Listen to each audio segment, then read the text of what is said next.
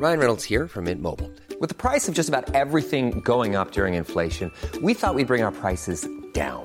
So to help us, we brought in a reverse auctioneer, which is apparently a thing. Mint Mobile unlimited premium wireless. Ready to get 30, 30, bit to get 30, bit to get 20, 20, 20, bit to get 20, 20, bit to get 15, 15, 15, 15 just 15 bucks a month. So, Give it a try at mintmobile.com slash switch. $45 upfront for three months plus taxes and fees. Promo for new customers for limited time. Unlimited more than 40 gigabytes per month. Slows. Full terms at mintmobile.com. Mes chers camarades, bien le bonjour et bienvenue dans ce nouvel entretien historique en compagnie de Loris Chevalier, un docteur en histoire et littérature médiévale et plus particulièrement spécialisé dans la fin du XIIe et le début du XIIIe siècle. On va revenir ensemble sur ses recherches, centrées sur un personnage, Hugues de Berzé, qui, entre ses activités de chevalier, de croisé, de seigneur et de poète, a beaucoup de choses à nous apprendre sur la société médiévale. Mais ce n'est pas tout, parce que Loris a également une autre casquette, celle de conseiller historique pour le cinéma. Il a notamment conseillé Ridley Scott sur deux de ses films, Le Dernier Duel et Napoléon. Mais en quoi consiste exactement cette activité? Un film dit historique doit-il être parfaitement fidèle à l'histoire ou au contraire privilégier le côté distrayant de l'œuvre? Eh bien on va parler de tout ça aujourd'hui, alors bonne écoute sur Nota Bene. The story you are about to hear is true. Loris, bonjour Loris, Bonjour Benjamin. comment ça va? Ça va bien. Merci de, merci de m'inviter et de me laisser un, un temps long, euh, car parfois les historiens aiment bien développer. On est là pour ça, justement. On a au moins une heure et demie tranquille de, de fil qu'on a préparé ensemble pour cet entretien. Et puis après, on a des questions aussi, et nul doute qu'elles seront euh, nombreuses euh, autour de ton activité de, conseiller historique pour le cinéma. Euh, Alors, dis-moi, avant euh, de commencer justement cet entretien, est-ce que tu peux nous expliquer un petit peu ton parcours? Comment est-ce que toi, t'es tombé dans euh, la marmite de l'histoire sans en venir directement au cinéma? Comment est-ce que tu t'es intéressé euh, à l'histoire à titre euh, personnel? Alors, euh, il s'avère que souvent les, gens disent voilà qu'on m'appelle chevalier, que je suis tombé dans petit, et- mais en fait quand j'étais petit, j'étais pas trop dans le délire. Euh, C'est à partir de 17 ans, j'étais à Lyon et j'ai rejoint une association de, de combat euh, de reconstitution médiévale euh, pendant mes études et je me suis frotté un peu au 11e siècle. Et à partir de là, je me suis intéressé, on m'a donné des livres et par l'histoire vivante, j'ai pu m'intéresser à l'histoire médiévale. Je faisais à l'époque une licence en sciences politiques et je suis parti des sciences politiques. Je faisais deux masters, master 1 en, en sciences politiques, master 1 en histoire en même temps. Et j'en ai quitté un. Et donc, je suis parti vraiment pleinement dans l'histoire à ce moment-là. Et donc, j'ai fait mes études à Lyon. D'abord, donc, en sciences politiques. Donc, j'ai fini même ma licence en sciences politiques. Et ensuite, j'ai intégré directement mon master en histoire. Et après, j'ai fait, à- donc, j'étais à Besançon, euh, à distance, car je travaillais. Euh, J'étais prof. Enfin, j'ai fait pas mal de choses pendant mes, euh, pendant mes études. Donc, euh, je faisais mes études à distance. J'ai fait un master recherche en deux ans à l'université de Bourgogne. Donc j'ai pris mon temps en fait, comme avant la réforme euh, LMD, licence master doctorat, le, le master recherche prenait du temps. Et c'était déjà euh, sur Hugues de Berzé. Et euh, à cette époque-ci, je travaillais. Donc à chaque fois, j'ai travaillé pour financer mes études. Et à cette époque-ci, je travaillais dans le château à Berzé-le-Châtel où j'ai été guide, puis sorte de régisseur, homme à tout faire. Et c'est comme ça que j'ai découvert mon personnage, Hugues de Berzé, que j'ai commencé à étudier. Et on en reparlera, je vous présenterai après, je pense. Et ensuite, j'ai intégré, il y a six ans, ma thèse. J'ai mis cinq ans et demi à la faire. Plus comme j'avais fait deux ans de recherche sur le même sujet en master, ça fait que j'ai fait une thèse environ en sept ans euh, que j'ai soutenue euh, donc là en juin. Et euh, donc, j'étais très content de, de terminer. Tu m'étonnes. Le plus dur, c'était vraiment de plier, de se dire voilà, on a fini. Et après, on se dit toujours ah, j'aurais pu rajouter ça, j'aurais pu faire telle chose. Et euh, donc, j'ai euh, j'ai eu la chance de pouvoir choisir mon jury de thèse. Et euh, j'étais vraiment impressionné. Bien sûr, bah, euh, j'étais sous la direction de Jean-Marie Fritz, donc j'étais en littérature. Ma thèse, euh, et c'est surtout de l'histoire. En fait, c'est une thèse pluridisciplinaire, mais euh, j'ai soutenu en tant que euh, littérature, même si c'est vrai que mon approche de thèse est beaucoup plus historique que littéraire. Euh, et il y a un peu de théologie aussi, parce que mon personnage s'intègre vraiment dans une période où la confession est importante.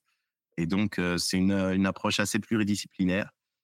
Donc, dans mon jury de thèse, il y avait des gens de ces de ces trois de ces deux disciplines et demi, on va dire, avec la théologie. Donc, Là, Oui, pardon. Non, vas-y, je t'en prie. Continue. non, je t'en prie, je t'en prie. Il y a quelqu'un dans le, dans le chat qui dit euh, par hasard, ce serait pas la l'association Excalibur? Ouais, exactement. Euh, Il en fait partie. Voilà. Voilà, J'étais euh, j'étais pendant 5-6 ans à l'association Excalibur euh, Rhône. Euh, donc c'est le vieux nom, c'est une des plus vieilles, c'est pas la plus vieille, mais c'est une des plus vieilles associations de reconstitution. J'ai rencontré des gens super intéressants, des artisans de, de vraiment de grande qualité avec qui je suis toujours ami. Et donc association que je salue et je crois qu'ils sont ils sont abonnés à la chaîne, donc à ta chaîne. Donc voilà, je les salue tous. Bon, bah écoute, on les salue, on les salue en tout cas aussi. Il y a, il y a des membres, a priori. Il y a au moins un membre dans, euh, dans, dans le chat. Euh, donc, avant de, de, de parler de ton activité de, de conseiller historique, parlons un petit peu de Duc de Berzé, justement, et de, et de tes recherches sur la période médiévale, euh, puisque, justement, dans cette activité de conseiller historique, on le verra après, tu as notamment bossé sur le dernier duel. Alors, tes recherches de doctorat donc t'ont fait bosser sur le cas de Hugues de Berzé, qui a vécu à la fin du XIIe, début du XIIIe siècle. Est-ce que tu peux nous dresser rapidement le contexte de cette époque? Alors, le contexte de l'époque, en fait, c'est une période qui est assez peu étudiée. On étudie beaucoup. Moi, donc, j'ai étudié les années 1192-120, avant le, marché de niche. Euh, et en fait, euh, on étudie, donc, on est entre euh, la 3 et la 5e croisade. Donc, j'étudie beaucoup la 4e croisade. Je n'étudie pas forcément le contexte politique français, qui est beaucoup étudié. Et ensuite, euh, les gens étudient beaucoup. Donc, après les années 1220, on a Saint François, on a euh, vraiment énormément de grandes figures. On a euh, bien sûr pour la France a la bataille de Bouvines. On a toutes ces périodes-là qui vont au début de même légèrement avant 1220. On a vraiment toutes ces périodes-là donc politiques qui sont très étudiées. Mais moi, étudié un peu le contexte international et ce que j'étudie, ma thèse porte sur l'histoire des mentalités. Quelque chose qui va beaucoup me servir dans le cinéma après. C'est euh, quelque chose qui a un peu été initié par Jacques Le Goff, en fait, euh, l'histoire des mentalités. C'est euh, le contexte, c'est assez difficile de, le résumer comme ça, mais de manière très simple, c'est le contexte mental dans lequel un personnage va s'intégrer. Et c'est quelque chose qu'il a beaucoup étudié lorsqu'il a fait son Saint-Louis. Et donc, j'ai repris sa méthode, même si on n'étudie pas, par exemple, j'ai pas étudié le siècle, le duc de Berzé, mais on est obligé de s'intéresser au contexte pour voir si le personnage est marginal ou non. Et donc, euh, les années 1180, pour moi, en fait, mon personnage, euh, c'est un donc Hugues de Berzé. Je dis mon personnage, en fait, euh, j'ai vécu, j'étais en couple, mais en fait, c'est le troisième homme, c'est le, le deuxième homme du couple, en quelque sorte, parce qu'en lorsqu'on essaye de plonger vraiment dans sa pensée, dans comment il vivait, etc., on est obligé de, déjà, son histoire est à reconstituer un petit peu en mosaïque. Et donc, on s'intéresse à comment les seigneurs s'intégraient, comment les seigneurs allaient travailler, quelle était l'éducation des seigneurs. On a quelques sources de Mâcon ou de Cluny euh, qui renseignent un peu son enfance. Et ensuite, lui-même a laissé des traces, a laissé cinq poésies d'amour, deux poésies de croisade, euh, et bien et le texte que j'étudie plus, c'est une euh, ce qu'on appelle une Bible. Donc ça n'a rien à voir avec les saintes écritures. Une Bible, c'est euh, un genre littéraire qui existe à que deux exemplaires. Il y a que lui et un de ses copains, euh, Guillaume de Provins, qui était moine à Cluny, qui ont écrit. C'est ce qu'on appelle un état du monde, où il dresse un portrait de la société. Et euh, dans cet état du monde, il va aussi euh, se repentir. Donc, sous reste très autobiographique.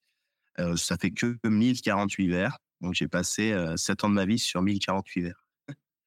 Et donc, là-dedans, Hugues de Berzé, pour vraiment savoir qui il est, Hugues de Berzé est un petit seigneur bourguignon. Petit seigneur parce que si on peut parler d'échelle féodale, il est en bas. Et il est, euh, il est euh, châtelain, euh, châtelain baron, suivant les sources. Donc, il y a baron, comte, marquis du Croix, si on veut une échelle assez classique. Donc lui, il est tout en bas. Il est seigneur d'un petit château qui est lié à l'abbaye de Cluny. Il a une éducation euh, suivie avec son père. Il participe à la signature des chartes dans son enfance.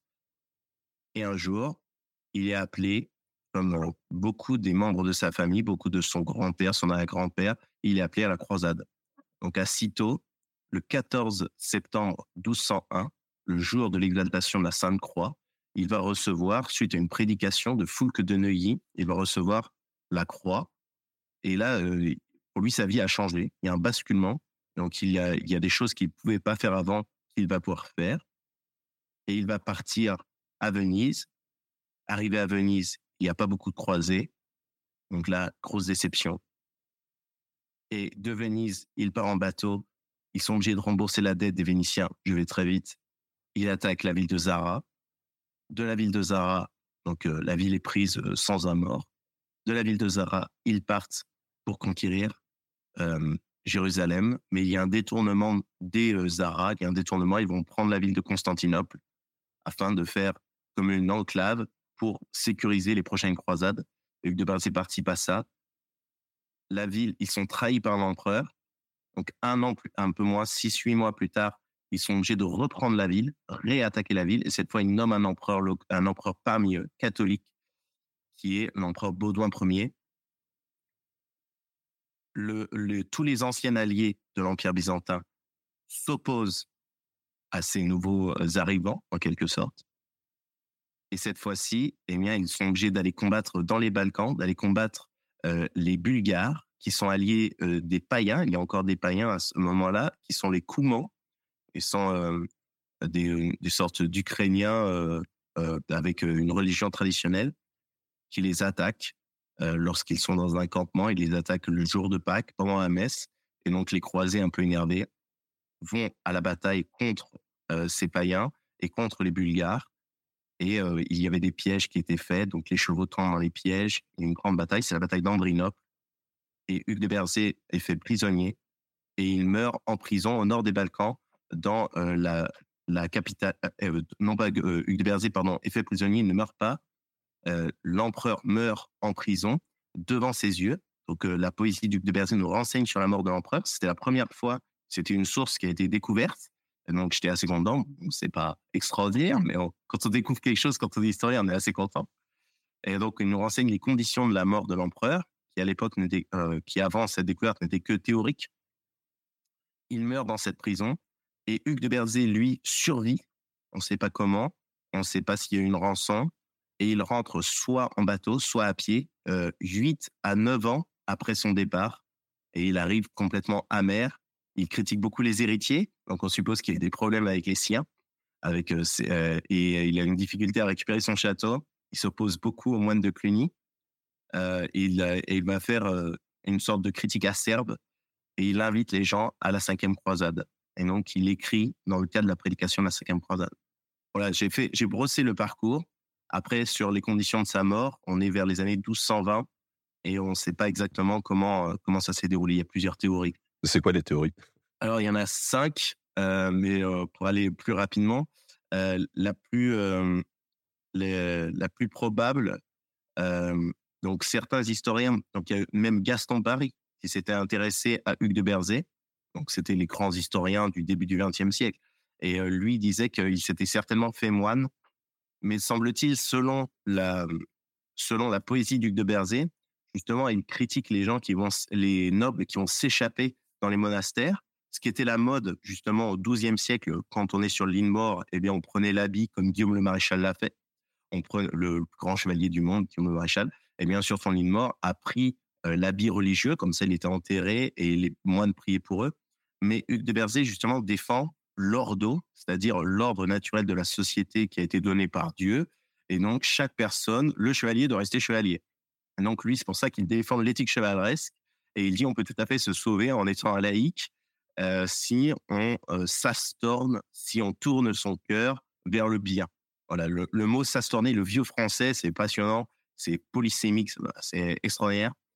Et donc, euh, Hugues de Berzé, lui, va tourner, va vraiment prêcher une réforme morale et semble-t-il va rester chevalier. Et quand on étudie James Powell, qui est un historien spécialiste de la cinquième croisade, il mentionne un Hugues et qui était bourguignon, qui est mort dans les années 1220 euh, à la cinquième croisade. Il essaye de faire des listes assez lacunaires, hein, bien sûr, au niveau des sources, mais il est possible que ce soit lui. Dans tous les cas, la fin de sa Bible, la fin de son ouvrage autobiographique, semble à penser que c'est un au revoir et qu'il y a un nouveau départ. Voilà, donc moi je pense qu'il est mort en départ à la cinquième croisade, dans les années euh, fin d'année 1220. Alors juste pour, pour replacer, euh, quatrième croisade, on l'a vu, c'est une croisade qui est en fait euh, détournée. et les Byzantins vont se la prendre sur la tronche un peu sans l'avoir vu venir. Et pour le coup, la, la cinquième, c'est quoi? Alors la cinquième croisade, c'est une croisade qui est beaucoup plus organisée par l'Église. L'Église, notamment le pape Innocent III, donc, est, mort entre-temps. C'est vraiment le, le grand pape du Moyen-Âge central, Innocent III. Euh, et il est suivi donc après par Honorius III. Et, ces papes-là vont vouloir vraiment organiser euh, cette croisade, vont vouloir, euh, vont vouloir vraiment organiser euh, la euh, cinquième croisade et vont vouloir la dominer avec des prédicateurs, avec euh, du coup une organisation. Le chef va être essentiellement un religieux et et il y a notamment euh, une histoire, je sais pas si la vidéo a été faite sur ta chaîne, mais il y a une histoire extraordinaire sur la machine euh, qu'ils ont construite. Ils ont construit une espèce de bateau euh, énorme avec, des, des systèmes de trébuchets. C'était une, une machine construite de fou sur mer. La bataille est beaucoup plus maritime. On gagne l'expérience de la quatrième croisade. Malheureusement, c'est un échec du fait d'une mésorganisation et aussi d'un manque de chefs. En fait, les croisades sans roi sont souvent assez euh, périclites. Euh, elles vont péricliter. Euh, et cette croisade-là, en fait, euh, appelle la sixième croisade, où là, c'est une croisade beaucoup plus intéressante. C'est pour ça que aujourd'hui, même les historiens américains ne parlent plus de cinquième croisade, mais la mélange entre la 5, entre les 4, 5, 6 font un gros tas. C'est un peu, je pense, c'est beaucoup plus juste, car en réalité, il y a une évolution de cette croisade-là qui est beaucoup plus organisée au début, un peu gérée par des barons, la quatrième croisade, gérée par le marquis de Montferrat. Donc c'est pas c'est pas une tête couronnée, c'est des gens avec beaucoup d'argent, mais qui vont être facilement détournés, qui ne défendent pas les empires. Et ensuite, c'est géré plus par l'Église. Et ensuite, il y a l'empereur Frédéric II que tout le monde attendait. Hugues de Berzé lui-même a écrit une poésie qui appelait Frédéric II pour partir à la croisade. Donc, on a cette évolution qui tend beaucoup plus vers la diplomatie que vers le combat effectif. Et Frédéric II reprend Jérusalem sans combat. Donc, c'est euh, un peu du génie. Euh, il a été beaucoup critiqué, mais on voit une, sorte de génie euh, diplomatique. Alors, du coup, euh, tu as utilisé quelle source pour étudier cette, cette vie duc de, de Berzé Du coup, il y a forcément ce, ces mille et quelques vers, tu nous l'as dit. Il y a d'autres choses?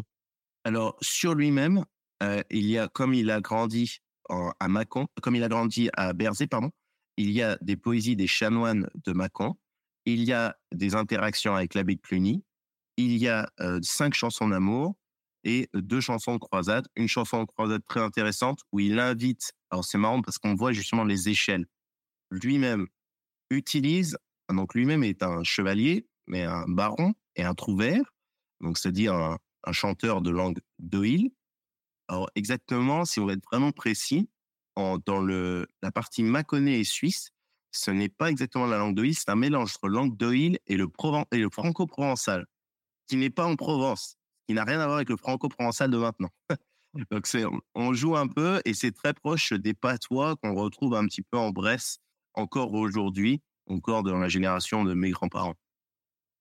Et donc c'est une langue assez facile euh, qui est très oral. Donc, quand on lit, il suffit de, causer cette langue et de l'entendre à voix haute et on va comprendre. Il est intéressant de voir donc cette langue-là, il va lui-même l'utiliser pour aller chercher, pour prêcher. C'est un laïc qui prêche, qui est interdit sous peine d'excommunication. Et lui, il va défendre son illettrisme. Donc, c'est un personnage vraiment unique. C'est euh, la seule source que l'on ait d'un laïc illettré qui défend son illettrisme, qui va prêcher alors que normalement, on n'a pas le droit de prêcher, c'est dédié aux, religieux. Et quand tu dis euh, illettrisme, ça, ça veut dire quoi? Parce que du coup, pour nous, euh, quelqu'un qui est illettré, c'est quelqu'un qui ne sait pas écrire, du coup, et là, là, il a écrit. Ah, Là, c'est un, un illettré au sens latin du terme, c'est qui n'a pas fait ses lettres. Un illiteratus. Et donc, qui ne connaît pas le grec, le latin, l'hébreu, euh, il n'a pas été dans une école euh, de théologie, il n'a pas fait euh, ses literatura, et donc il n'est pas lettré. Donc, mais il connaît bien sûr le, français, la langue qu'il va parler habituellement.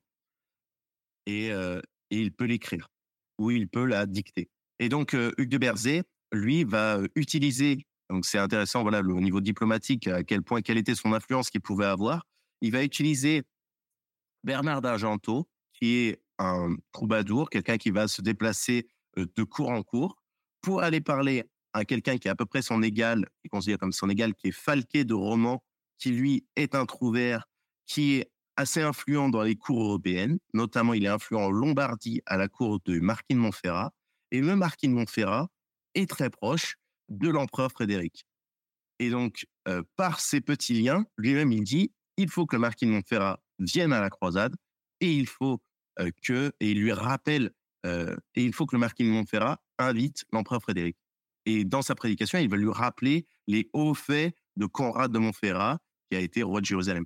Et donc, il y a vraiment des. C'est intéressant parce que pour titiller euh, un petit peu quelqu'un, il va lui dire Regarde, toi, tu es là à faire des banquets, à rien faire en réalité, à te goinfrer. Euh, vraiment, hein, c'est euh, c'est vraiment à manger des sauces poivrées. Ça, c'était pour lui, c'était le choc, quoi.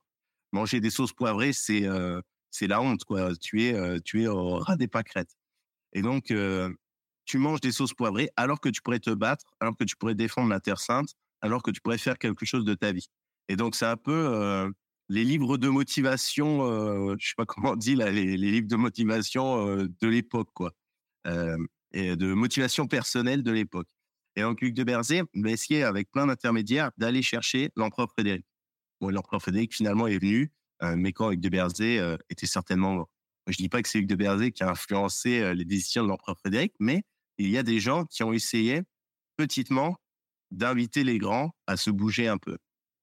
Et ce qui est marrant, c'est que Hugues de Berzé sort une petite pique, une petite anecdote où il dit que l'empereur Frédéric était radin, euh, était très pingre, et euh, c'est quelque chose qu'on retrouve dans, chez d'autres trouvères. Et donc, on semble que ce soit un trait assez commun. Donc, euh, on le retrouve chez un seul autre trouvère. Et on dit que pour lui faire sortir son argent, il faut amener une grosse pioche. Et bien, là, c'est bon, c'est des images médiévales. hein. et donc, là, c'est la même. Hugues de Berzé fait une petite référence comme ça. Et donc, ça permet de prouver qu'on se dit, bon, là, c'était soit quelque chose d'une réputation assez connue, soit c'est une réalité euh, historique. Euh, L'empereur Frédéric était assez pas rien. Alors, euh, Hugues de Berzé, c'était un seigneur, mais c'était aussi un chevalier. Qui dit chevalier dit aussi euh, beaucoup de, de clichés. On y reviendra euh, par la suite dans, euh, quand, sur ton boulot de conseiller historique, parce que justement, euh, des clichés dans le cinéma, il y en a pas mal qui sont, qui sont véhiculés. Euh, c'est quoi un chevalier? Alors, un chevalier est quelqu'un qui va déjà avoir, c'est ce je défends l'éthique chevaleresque. Et donc, je défends pas, je défends au niveau universitaire. Et donc, euh, c'est quelque chose qui est très peu exportable. C'est pour ça qu'aujourd'hui, les gens qui se prétendent chevaliers, je pense que c'est un modèle qui n'est pas exportable, au même titre que le code de chevalerie n'a jamais existé. C'est un sujet un peu, il y a tension euh, lorsque Ça me va très bien, vas-y. oui. Euh, parce qu'en réalité, euh, le code de chevalerie, comme on l'entend, quelque chose d'assez euh, docte, euh, où on tourne page après page, où comme il y aurait les dix commandements, et il y aurait les dix commandements du chevalier, c'est quelque chose d'assez néo-gothique qui a été inventé dès le XVIIIe siècle. Et ce sera beaucoup repris en France par notamment Léon Gauthier, qui a écrit La chevalerie, puis le mouvement assez scout qui reprendra ces, parties-là. En réalité, le chevalier, comment il est compris au Moyen Âge, c'est quelque chose d'assez fluide, d'assez euh, impalpable. Donc c'est pour ça que c'est difficile de le, représenter. C'est vraiment déjà en France réservé plus ou moins à la noblesse. Et bien sûr, c'est quelque chose d'assez masculin, sauf dans certaines littératures, on a des chevaleresses, mais là, c'est quelque chose d'assez fantasque. Euh, le chevalier est quelqu'un donc qui va se battre et qui est fait pour justicier les robeurs. Donc il est, euh, c'est-à-dire selon Hugues de Berzé et selon les penseurs de la fin du XIIe siècle, les penseurs, j'entends euh, que ce soit les théologiens, les poètes, euh, profanes ou religieux. Donc, le euh, chevalier est installé pour justifier les, les robots. Donc, c'est-à-dire, il a cette fonction-là dans la trifonctionnalité. Et donc, dans les trois fonctions, ceux qui prient, ceux qui se battent, ceux qui travaillent, les chevaliers sont les bellatores, donc ceux qui se battent. Mais ceux qui se battent, pourquoi? Pour protéger, pour justifier les voleurs. Les rebours sont les, voleurs. Sauf qu'il y a des vices de la chevalerie, puisque ce sont des gens qui vont tirer, euh, comme ils sont euh, souvent nobles et seigneurs, ils vont tirer des impôts. Et ce sont des gens qui vont avoir beaucoup plus tendance, on attend beaucoup plus d'eux, euh, parce qu'ils ont une place dans la société qui va être du coup plus influente, soit au niveau économique, soit au niveau de euh, force militaire. Et donc, ils vont avoir des tendances au vice qui vont être beaucoup plus grandes et ils vont être regardés par la société. Et à l'époque des croisades, l'éthique chevaleresque va se modifier. Il va y avoir un mouvement lent. On ne peut pas vraiment donner une date. Hein. Il y a un mouvement lent de changement. Et la croisade va harmoniser les valeurs. C'est ce que je défends pour définir l'éthique chevaleresque c'est l'harmonisation des valeurs séculières, c'est-à-dire la défense de l'honneur, le devoir d'ancestrerie, c'est-à-dire vos ancêtres ont fait de grandes choses, moi je dois amener ma pierre à l'édifice. C'est non pas l'orgueil qu'on tire de ses ancêtres, ça, c'est un péché au sens médiéval du terme. Et donc se battre, donc la force militaire et la, la puissance, la prouesse militaire, ça ce sont des valeurs séculières ça va s'harmoniser avec des valeurs morales. Donc, les, les valeurs séculières s'harmonisent avec des vertus morales, que vont être euh, l'humilité, euh, le combat non pas pour toi ni pour des terres, mais le combat pour Dieu. Et ça, ça va devenir une nouvelle éthique chevaleresque. Et bien sûr, il y a des gens qui vont pas adhérer au projet, et euh, l'adhésion au projet va être lente, et la croisade va vraiment permettre d'harmoniser tout ça et de faire naître une chevalerie beaucoup plus spirituelle. Du moins, c'est l'idéal. C'est un idéal chevaleresque vers qui les gens doivent tendre. Vers, vers quoi, pardon, les gens doivent tendre. Et c'est un idéal assez où il y a des modèles, notamment des modèles littéraires, comme Lancelot. Voilà, Chrétien de Troyes va écrire des modèles littéraires, des modèles assez comme Galahad, comme Perceval même. Et donc, il y a un processus d'éducation voilà, comme dans l'histoire de Perceval, de distinction qui va s'apprendre lentement, où on doit eh bien, devenir orienter sa courtoisie vers le combat. On doit orienter sa prouesse euh, militaire vers un service beaucoup plus supérieur que sa personne. C'est-à-dire que comment c'est concrètement Hugues de Berzé, toute sa vie, il était organisé, il était éduqué, pardon. Toute sa vie, Hugues de Berzé était éduqué pour gérer le domaine du château, l'entretenir, l'améliorer, euh, avoir des bonnes relations avec les paysans, gérer l'agriculture, avoir des bonnes relations avec les moines. Quelque chose d'assez, euh, on le voit dans les chartes, dans sa présence, même enfant, il est présent avec son père dans les chartes. Et sauf qu'un jour, on va lui dire non, en fait, tout ça, tu abandonnes, tu abandonnes tout ça, et tu vas utiliser ça et ton argent, tu vas mettre ton château en gage, donc tu vas faire un immense sacrifice, comme une sorte de vœu de pauvreté, ton équipement, ça te coûte super cher. Une côte de maille, ça va te coûter extrêmement cher. Tu vas partir en croisade, donc tu vas investir, non pas pour ta personne, non pas pour te cacher derrière les hautes tours. Ça, c'est une des citations assez classiques dans les prédications de l'époque, euh, car c'est absurde, se cacher derrière des hautes tours. Vous êtes visible, en. C'est comme Adam qui, après son péché, se cache de Dieu derrière un buisson. Dieu, il se, il se moque de lui. Quoi. Et donc, c'est pareil. Euh, et donc, les chevaliers ne vont pas se cacher derrière des hautes tours.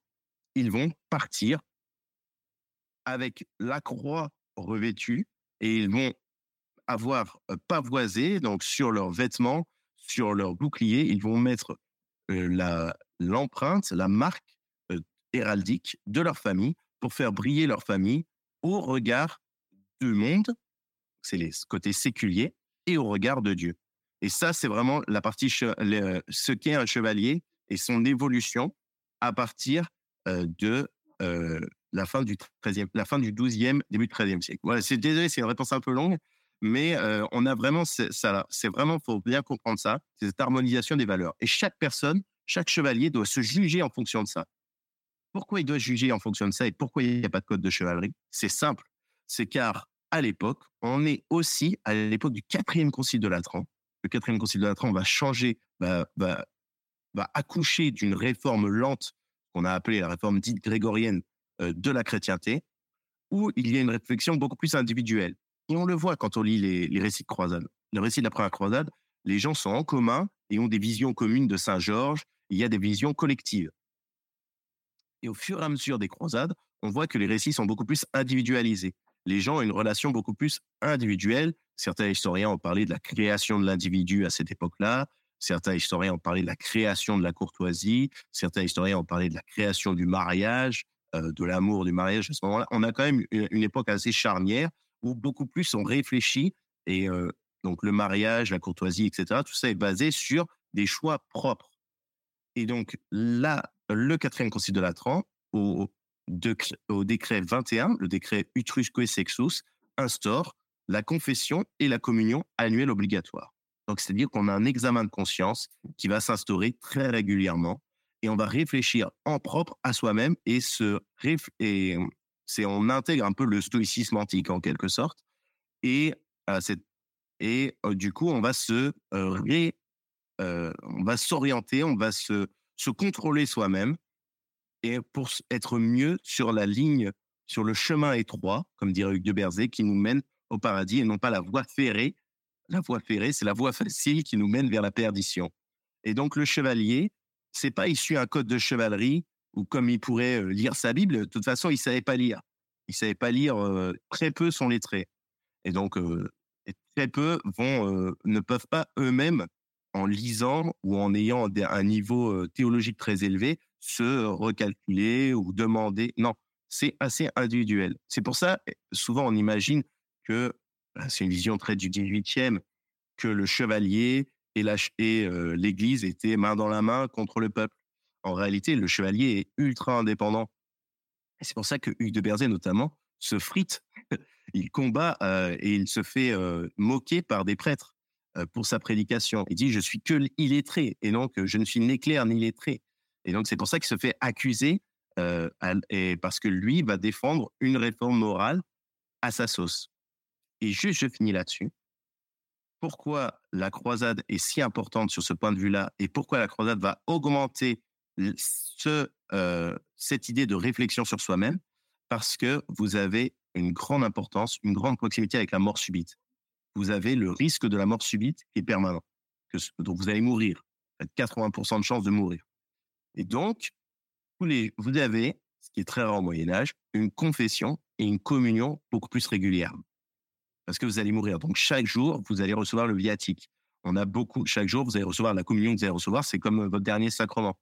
Et donc, très souvent, les croisés vont se re, euh, réfléchir à, euh, à qui ils sont, à l'aurore dans la société, et parfois ils vont faillir, comme Hugues de Berzé, voilà, il dit euh, le trésor de la quatrième croisade, c'était la perdition, car euh, on a certains ont volé dans le trésor, ils n'ont pas respecté l'ordre de préserver le trésor. C'est notre orgueil qui nous a fait perdre. Voilà, ça c'est quelque chose qu'on retrouve à chaque fois. C'est notre orgueil, pas forcément collectif, mais le mien. Et donc on va se réorienter et on va se essayer de se réformer. Bon, souvent c'est vers la fin de vie, c'est un peu plus facile, euh, mais c'est quelque chose voilà qui va revenir d'assez régulièrement et on voit que voilà, les chevaliers, comme ils étaient seigneurs, je, reviens là-dessus, ils avaient beaucoup plus de tendance au vice parce qu'ils avaient beaucoup plus de, de chance. Voilà, Hugues de Berzé, il a connu des femmes, beaucoup de femmes. Voilà, il dit que le souvenir des belles euh, lui est plus agréable que le souvenir des laides qu'il a connues. Ça fait partie des petites, euh, voilà, des petites. C'est assez marrant comment il se confesse de ses péchés de chair, de ses péchés alimentaires, de ses péchés pécuniers et aussi de sa propre faiblesse pour essayer de se réorienter du coup vers ce qu'est un chevalier. Et, il, et comme lui, il est passé par ça, il dit, j'ai pas besoin d'être lettré, j'ai mon expérience. Et mon expérience va vous, et là, il parle à d'autres chevaliers, en fait, quand il prêche, il dit, vous, voilà ce que vous devez pas faire, voilà ce que vous devez faire. N'écoutez pas, et il va être assez critique envers les moines de Cluny, il va être assez critique envers tous les autres moines. N'écoutez pas ça, suivez l'éthique chevaleresque. Vous l'avez compris, hein, pour ceux qui nous écoutent, cette émission elle est un peu coupée en, deux thématiques. Il y a le boulot de, de Loris sur ce, chevalier et sur cette éthique chevaleresque. Et puis, on va y venir, son rôle de conseiller historique au cinéma. Pour les gens qui aimeraient en savoir un petit peu plus, justement, alors soit sur Hugues de Berzé, soit sur la, chevalerie en général, puisque là, tu viens casser quelques clichés qui, a priori, dans le chat intéressent les gens. Est-ce que tu as des, suggestions de lecture qui pourraient les aider? Sur, alors, sur la croisade, il y a l'excellent ouvrage de Jean Richard qui s'appelle L'esprit de croisade.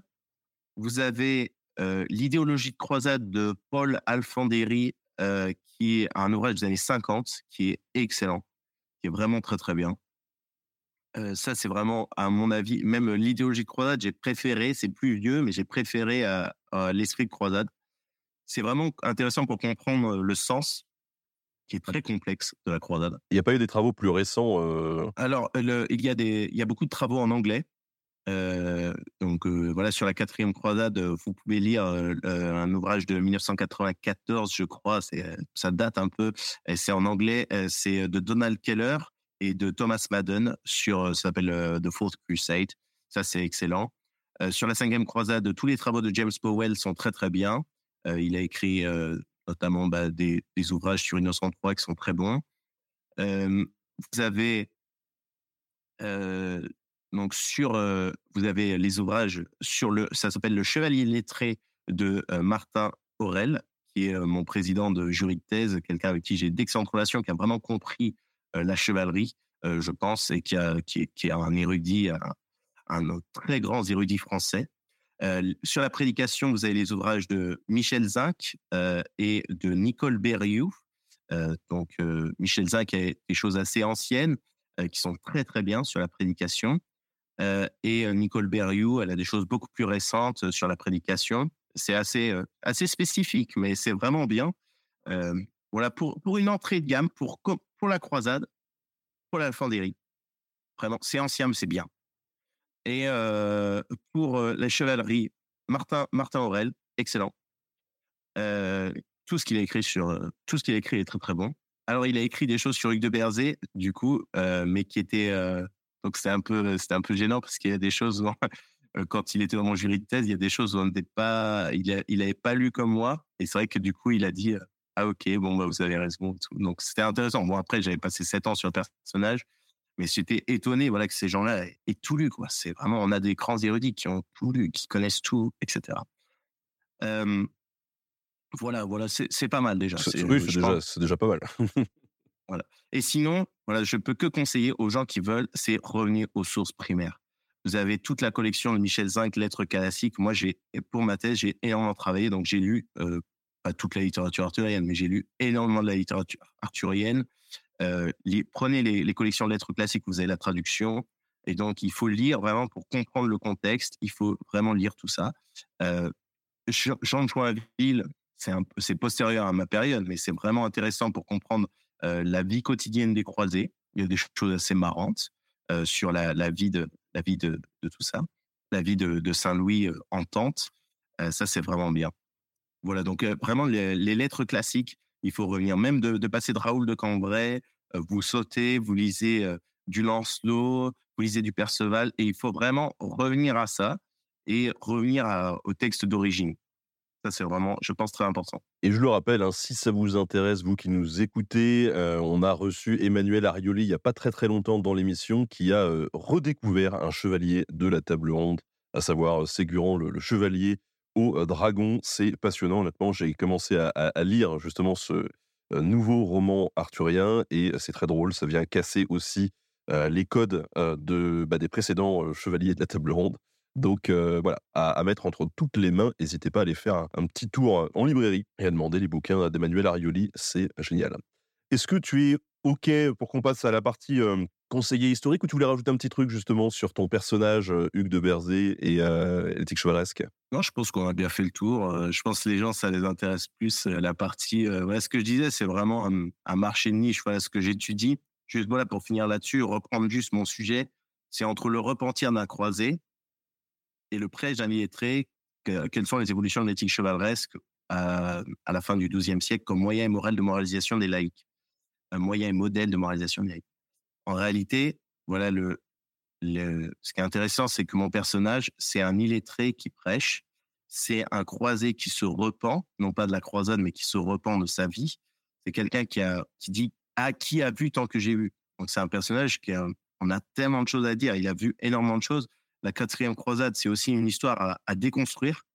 Euh, les historiens américains ont fait le travail, les historiens anglais ont fait le travail, les historiens français, on est encore un peu, il y a encore beaucoup de choses à dire sur la quatrième croisade, beaucoup d'histoires méconnues.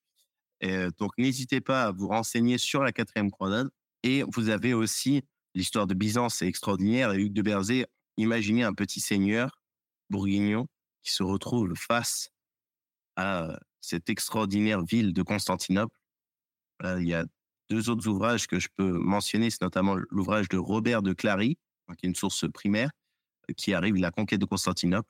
Et c'est un, lui, c'est, il vient du coup de la petite ville de Cléry euh, et il découvre ça et il est choqué euh, de voir des rois, de l'or, autant que ça. Donc on n'imagine pas ce choc euh, qu'on peut avoir et de découvrir ça à l'époque, c'est vraiment intéressant de se dire voilà, il y a, y a ce, terreau civilisationnel romain qui persiste. Et euh, notamment les ouvrages de Geoffroy de Villardouin, qui lui reprend jour par jour euh, ce qui se passe. C'est comme un, ouvrage de bataille, euh, des notes, un carnet de voyage. Et Geoffroy de Villardouin, qui était beaucoup plus influent dans la croisade que de Berzé, qui reprend la conquête de Constantinople aussi. Et il parle d'après euh, la présence française en Grèce euh, qui, a, qui est restée pendant tout le XIIIe siècle. Encore aussi, une histoire euh, qui n'est pas étudiée. Cette présence-là, il y a très peu d'ouvrages. Depuis le XIXe siècle, il n'y a rien eu sur ce sujet. Donc, je pense qu'il y a des historiens, je pense que les youtubeurs comme toi font un super travail et amènent des gens à s'intéresser à des sujets. Et donc, n'hésitez pas à, travailler s'il y a des futurs historiens. N'hésitez pas à bosser sur ces sujets. Il y a, a on a champ libre en fait. Euh, et c'est du français, c'est un peu du latin, mais c'est facile et il y a plein de choses à faire. Donc n'hésitez pas à bosser ces sujets. Voilà, mais, euh, en tout cas, merci. Il n'y a pas beaucoup de gens que ça intéresse, euh, Hugues de Berzé. donc merci de me laisser la parole sur ce sujet. voilà, merci beaucoup.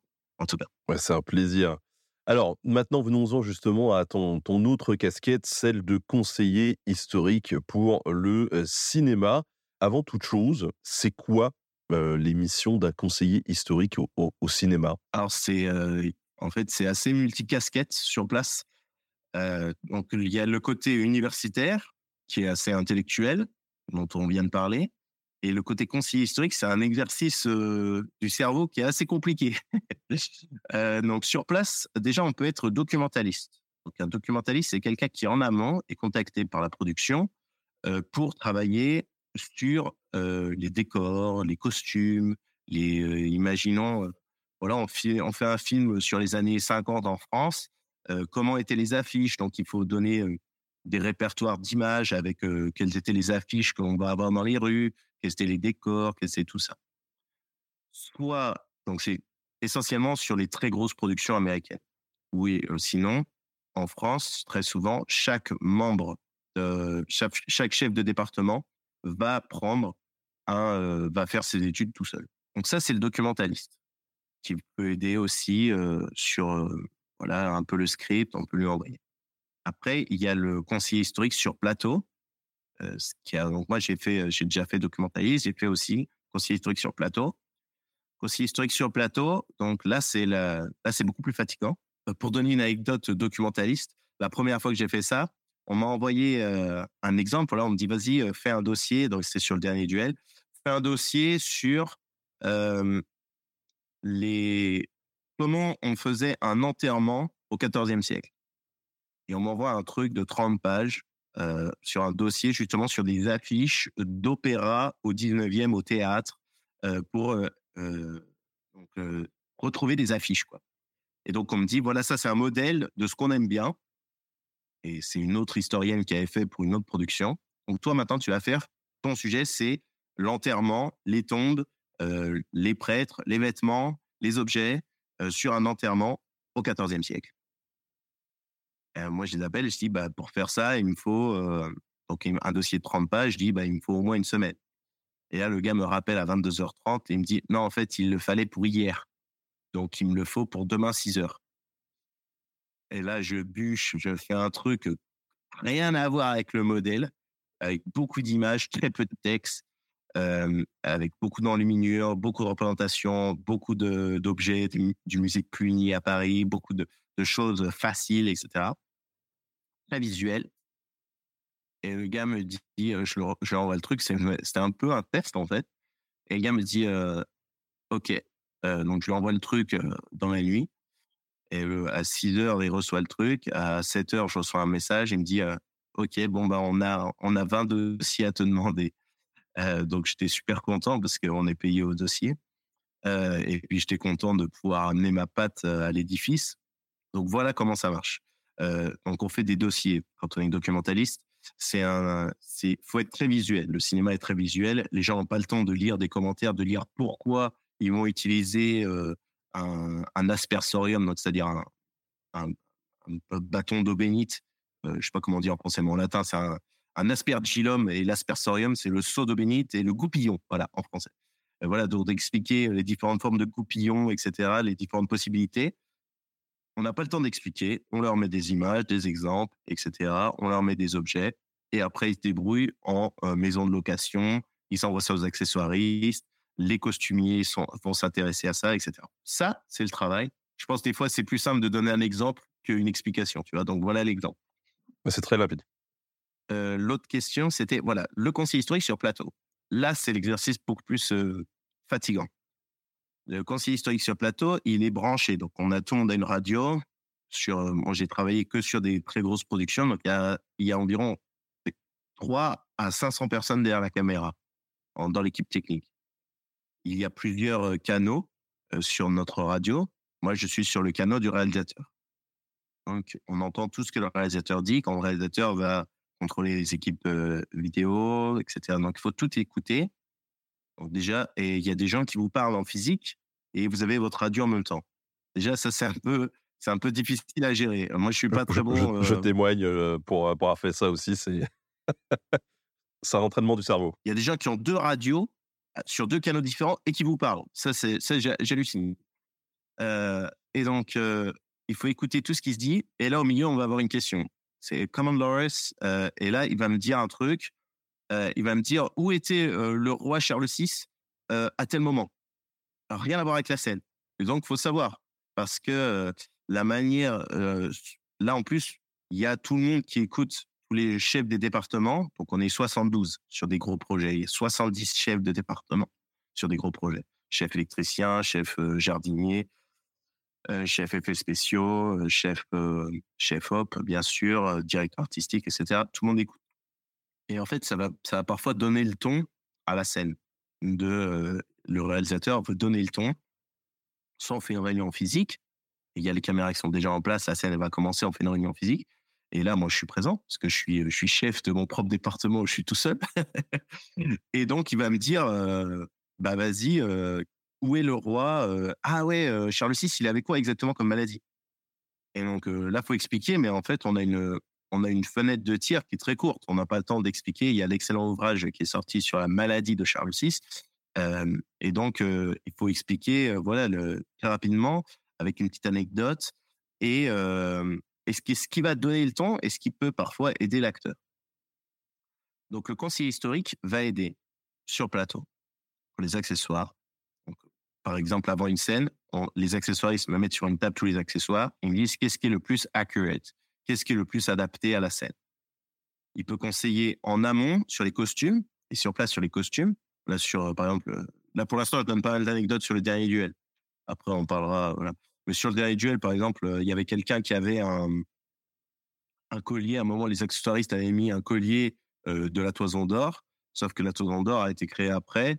Donc, euh, j'ai dit, ouais, c'est possible si on peut enlever juste, enlève juste l'agneau, quoi, enlève juste la toison d'or. Alors, il n'était pas très content parce que, voilà, même si la personne en a un plan, me dit, bah, c'est dommage. Euh, donc voilà, après, c'est difficile parce que le conseiller, soit il attend qu'on lui pose une question, soit il va int- interagir. Moi, je passe du principe que c'est mieux de dire les choses. C'est mieux de dire les choses quand on peut. Et donc, on essaye, j'essaye de mettre le pied dans la porte. Euh, parfois, ça, ça peut créer des tensions, hein, car euh, il y a des gens qui vont, qui créent leur œuvre. C'est vraiment les, les gens sur place sont vraiment de grands artistes. Et donc, on essaye, moi, j'essaye de les aider à ce que leur peinture soit meilleure, soit plus belle. Et donc, il faut comprendre là où ils veulent aller. Donc ça, c'est très fatigant, c'est très difficile. Et il faut connaître un peu le cinéma, ce qui, à la base, euh, n'est pas mon cas. J'ai aucune formation cinéma. Et donc, on a dit les décors, les costumes, les accessoires. Donc les décors, ça peut être voilà comment sont les tombes en Normandie au XIVe siècle. Voilà, quelles sont euh, les affiches que l'on peut avoir à l'époque napoléonienne?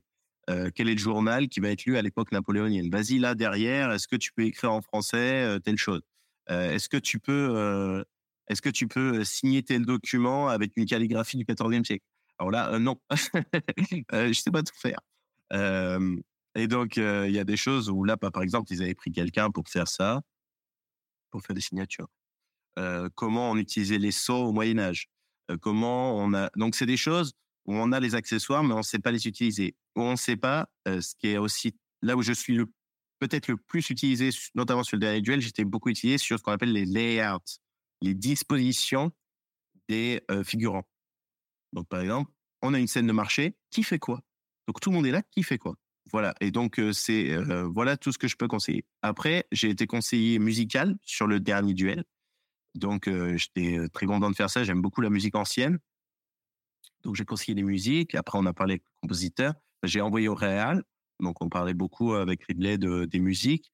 C'est vraiment, c'est un être intellectuellement assez, assez supérieur. Hein. Je, considère Ridley, j'ai beaucoup de respect pour lui, pour son niveau intellectuel, pour son âge, impressionnant. Il touche à tout, il voit tout, impressionnant. Et donc, au niveau musical, je lui ai montré des musiques, des musiques donc 14e, parfois légèrement 15e. Donc, on était hors période, mais c'est des choses qui, qui vont plaire à, aux compositeurs. Et, sur, sur Napoléon, là, j'ai vraiment beaucoup aidé aux musiques, donc le Kyrie, etc. On pourra en parler, mais voilà, c'est des choses. J'étais très content d'avoir pu influencer. Et ce qu'ils savent pas faire du tout aussi dans ce cinéma-là, c'est la liturgie, la messe. Euh, la messe, euh, les baptêmes, les confessions, le latin. Euh, c'est toutes des choses où j'ai pu interagir. Donc, qui fait quoi, à quel moment, comment on tient les doigts, comment comment on fait une bénédiction, comment on fait quoi, quels sont les mots en latin. Et c'est des choses que je connais, donc qui ont, pu vraiment me servir. J'étais très content. donc des, des, missions extrêmement variées, mais ça reste de ton ton rôle reste, comme tu le disais, de conseiller, d'accompagner les artistes. J'imagine que tu n'as pas vraiment de pouvoir décisionnaire en disant non, les gars, on fait pas ça. Alors là, non, non, ça c'est. En fait, il faut, faut pas être un yes man. Il va dire, Ridley, des fois, il me dit, il va me dire, ouais, mais là, au 14e siècle, on faisait ça. Non, pas vraiment. On, ne faisait pas vraiment ça, mais il faut lui dire. Et du coup, on faisait ça. Et si je lui amène un truc, il va parfois, et si c'est visuel, j'ai cinq points. Il faut que ce soit visuel. Il faut que je lui délivre une anecdote rapidement. Donc, il faut que je lui délivre quelque chose rapidement, en 30 secondes. Il faut que ce soit une anecdote, que ce soit raconté sous forme d'histoire, et il faut que ce soit jamais représenté au cinéma. Si je lui fais les cinq points, il va le faire. Après, c'est parce que c'est lui. J'ai une habitude de travailler avec lui. Si je fais ces cinq points, c'est très dur parce que des fois, il, ça va partir dans tous les sens. Par exemple, le dernier duel. Donc, j'étais documentaliste. Donc, j'ai été contacté, on pourra en parler après. J'étais documentaliste. On m'appelle, on me dit, vas-y, Loris, là, toi, tu es en Bourgogne, mais on a besoin de quelqu'un sur le plateau. Et le tournage avait commencé depuis une journée. Je dis, bah, ok, pas de problème. je dis, quand? Ils me disent, bah, demain. du coup, je vais à Sarlat. Euh, donc, j'étais trop content. Je vais à Sarlat. Et c'est la première fois, en fait, de ma vie que je suis sur un plateau, déjà. Il y a les caméras, ça grouille de monde c'est très difficile de comprendre la hiérarchie, de comprendre qui fait quoi sur un, très beau plateau. Donc, c'est quelque chose, maintenant, j'y arrive un peu mieux. En plus, là, c'était, il y avait une équipe française, une équipe britannique. donc, assez difficile de comprendre les hiérarchies. Et donc, avant de commencer, donc j'arrive le soir et Ridley me dit, on fait une réunion. Réunion avec les producteurs, réunion avec, avec lui et les producteurs. La réunion dure deux heures et demie. Très fatigant. Enfin, pour moi, c'est déjà l'anglais, c'est pas ma langue maternelle. Et donc, c'est assez fatigant parce que je suis harcelé de questions. comment on fait un adoubement Comment on fait et En fait, c'est pas comment on fait, c'est qu'est-ce qu'on peut faire Quelles sont les possibilités Il faut présenter un panel. Et donc, si on lui dit l'adoubement, c'est comme ça, et point, lui, il va dire, ouais, mais ça a été fait 2000 fois, donc ça l'intéresse pas.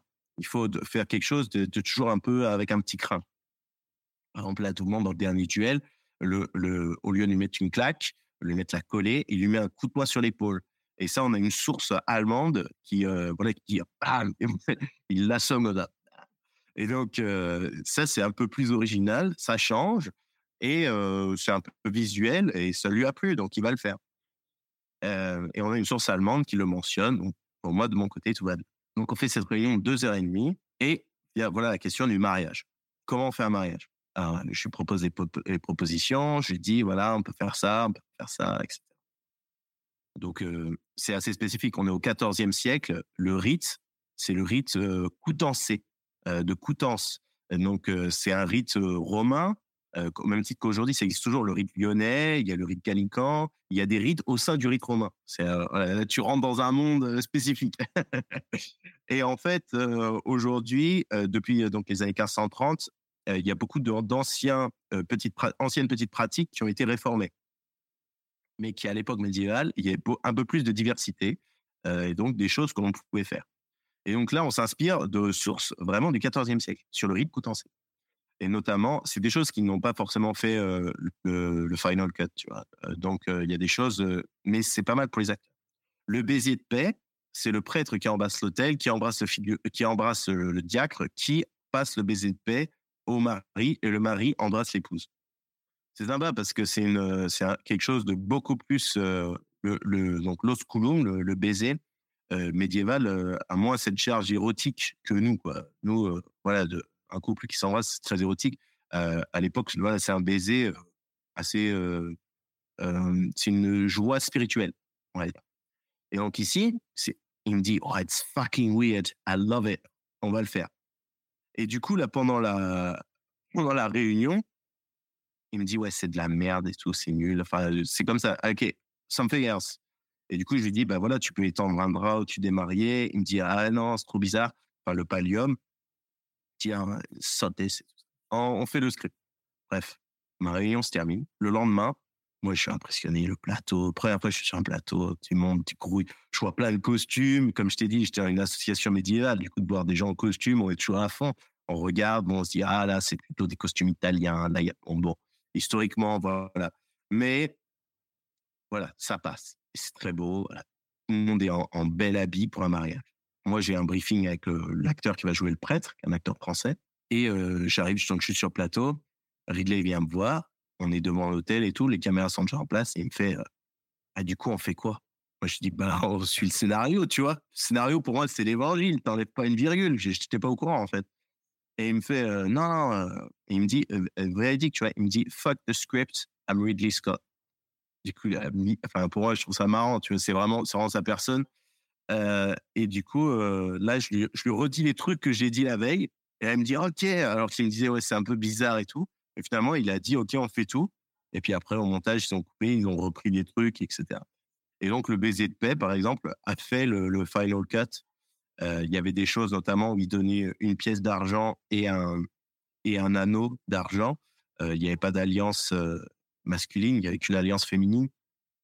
Ça, ça a été coupé au montage. Voilà, il y a des petites choses qu'on avait rajoutées, mais ça a permis déjà aux figurants étaient à fond parce qu'il embrassait Matt Damon, tu vois. et, et donc c'est assez marrant.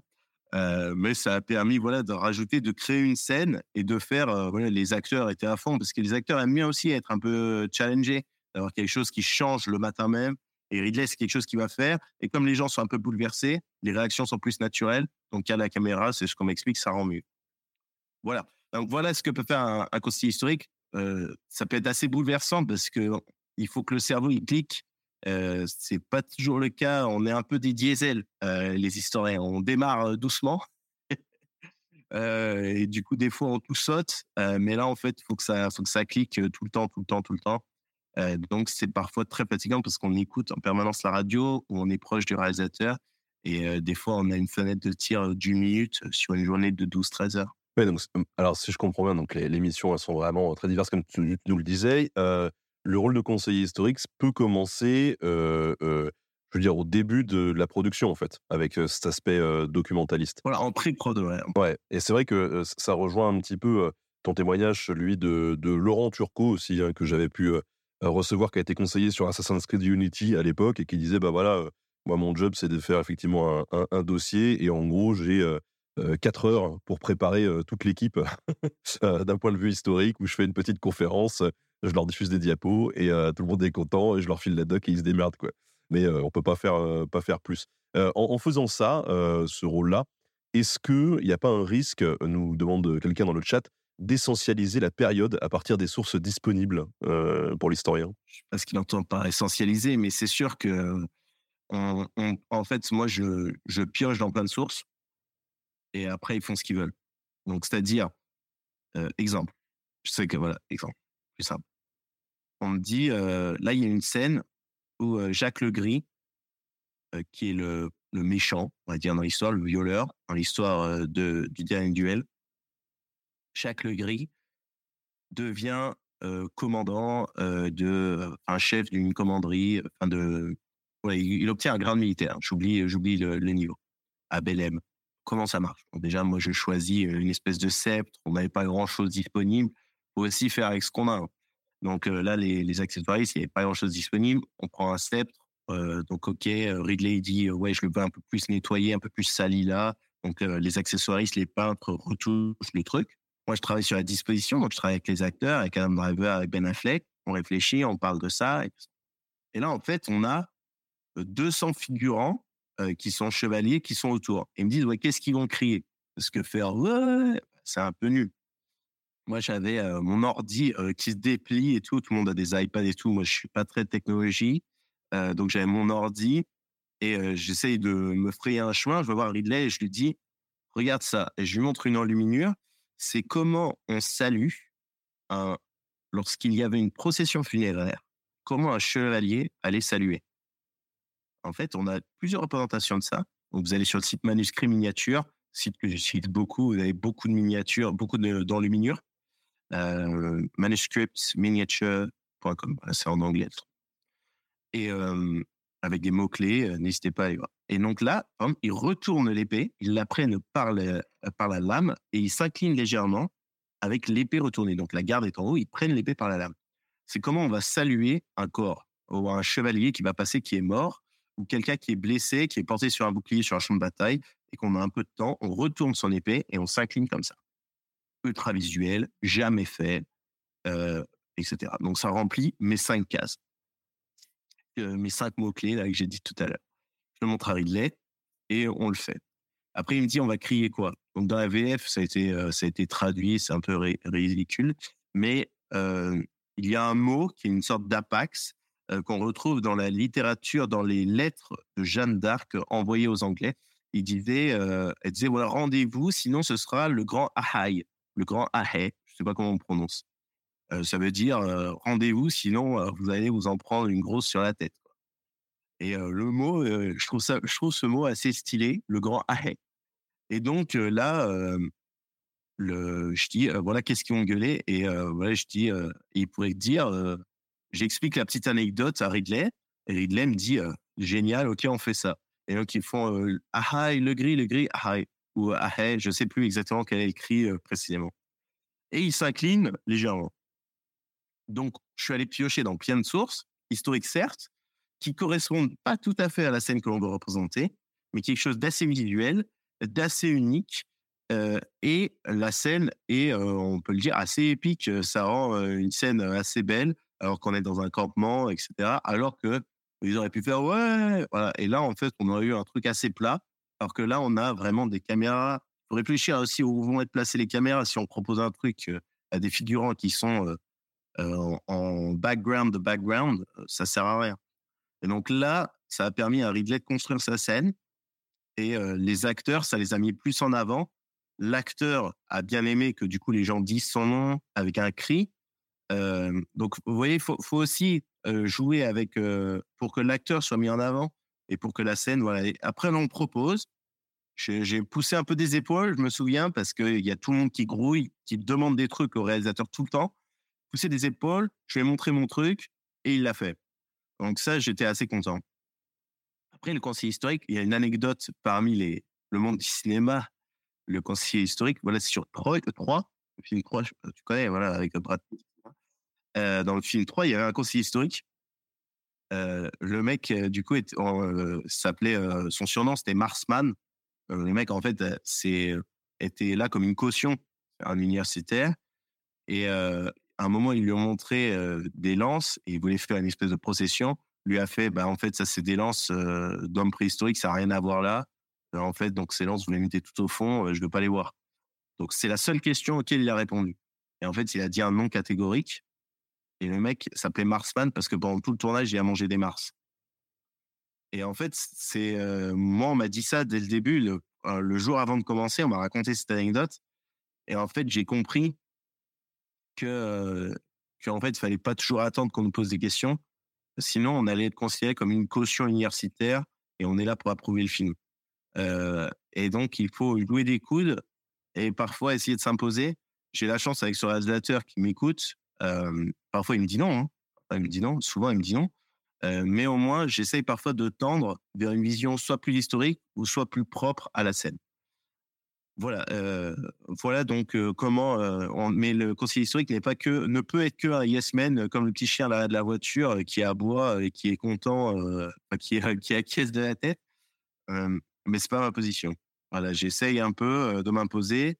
Parfois, le réalisateur va dire c'est pas le moment. Il me parle pas. Ou Parfois, ça a gonflé. euh, voilà. Donc, c'est faut comprendre. C'est c'est très très dur de trouver sa position parce qu'on peut pas ralentir une machine qui va aussi vite, et une machine qui coûte aussi cher. Donc, les producteurs, si on tirent les oreilles pour dire euh, tu as ralancé, tu as ralenti euh, the big man, big man sur Ryan Reynolds here from Mint Mobile. With the price of just about everything going up during inflation, we thought we'd bring our prices down. So to help us, we brought in a reverse auctioneer, which is apparently a thing. Mint Mobile unlimited premium wireless. Ready to get 30, 30, bit to get 30, bit to get 20, 20, 20, bit to get 20, 20, bit to get 15, 15, 15, 15 just 15 bucks a month. So, Give it a try at mintmobile.com slash switch. $45 up front for three months plus taxes and fees. Promo rate for new customers for limited time. Unlimited more than 40 gigabytes per month. Slows. Full terms at mintmobile.com. Mais on le voit, enfin, ce qui est étonnant quand même, c'est de se dire que euh, sur des productions dites historiques, ça reste des films, mais, euh, mais qui, euh, qui ont vraiment l'histoire euh, comme euh, terrain de jeu euh, principal, que tu sois tout seul en fait. C'est fou quand on se dit le nombre de personnes qui travaillent sur, euh, sur la production. En vérité, euh, avoir euh, une ou deux personnes de plus, bon, euh, ça change pas grand-chose au budget, quoi. Bah, ça change énormément parce que ça ralentit. Le moi, moi, si je ralentis Ridley euh, 30 secondes pour mon anecdote, ça a coûté une fortune, en fait. Et 30 secondes coûtent une fortune.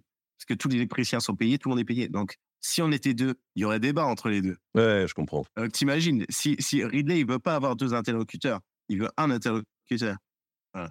Après, sur, euh, on, prend- enfin, on parlera de Napoléon après, euh, quand tu veux. Oh oui, on va, on va pouvoir en parler, t'inquiète pas. Est-ce que le conseiller historique, c'est une activité qui est répandue dans le cinéma ou, ou pas du tout? Est-ce qu'il y a des formations pour devenir conseiller historique ou euh, Pas que je, bah, comme tu as vu, moi, ça m'est arrivé un peu tout seul. Donc, c'est en fait l'histoire. Voilà, c'est moi, je travaillais au château de Berzé. Le château a été accepté pour faire un, tour de reconnaissance. Pendant le tour de reconnaissance, ça a bien matché avec le directeur artistique de Ridley, qui est Arthur Max. Il m'a dit Est-ce que tu veux travailler pour moi? Voilà, il y a, euh, il y a eu un peu discussion. Et donc après, il m'a dit Ok, est-ce que tu veux travailler pour moi? Je dis Bah, ok. J'ai fait ça en plus de mon travail euh, de régisseur. Et euh, après, euh, j'ai abandonné le, château où je travaillais pour travailler que dans le, monde du cinéma. Euh, donc voilà pour la petite anecdote de comment j'ai commencé. Donc c'est j'ai eu un peu de chance, j'ai été trouvé sur un plateau. Voilà, c'est la magie, la magie d'Hollywood, tu vois. Euh, et euh, ce qui est intéressant de voir, c'est que voilà, est-ce qu'on est nombreux? Déjà, non. En France, je suis tout seul à faire ça à plein temps. En Angleterre, il y en a certains, mais qui sont, c'est souvent des universitaires, qui ont des contrats universitaires. C'est à terme, moi, je pense, c'est ce que je vais faire, hein, avoir un contrat universitaire et en plus faire du conseil historique. Donc, faire un accord, ça, ça peut aussi rayonner l'université dans laquelle vous êtes, de, de se dire voilà derrière telle production, etc. Donc, il y a un Anglais qui fait ça aussi. Euh, il y en a quelques-uns aux États-Unis. Après, on a aussi un conseiller militaire qui est parfois sur place. Sur Napoléon, il y a un conseiller militaire. Là, c'est des gens qui, euh, qui sont eux-mêmes des anciens militaires. Sur Tirailleurs, il y a eu Michel Goya, qui avait les deux casquettes, du coup, euh, historien militaire. ouais. Voilà, bah, c'est, vous voyez, c'est, tu vois, c'est, c'est assez intéressant de voir ça.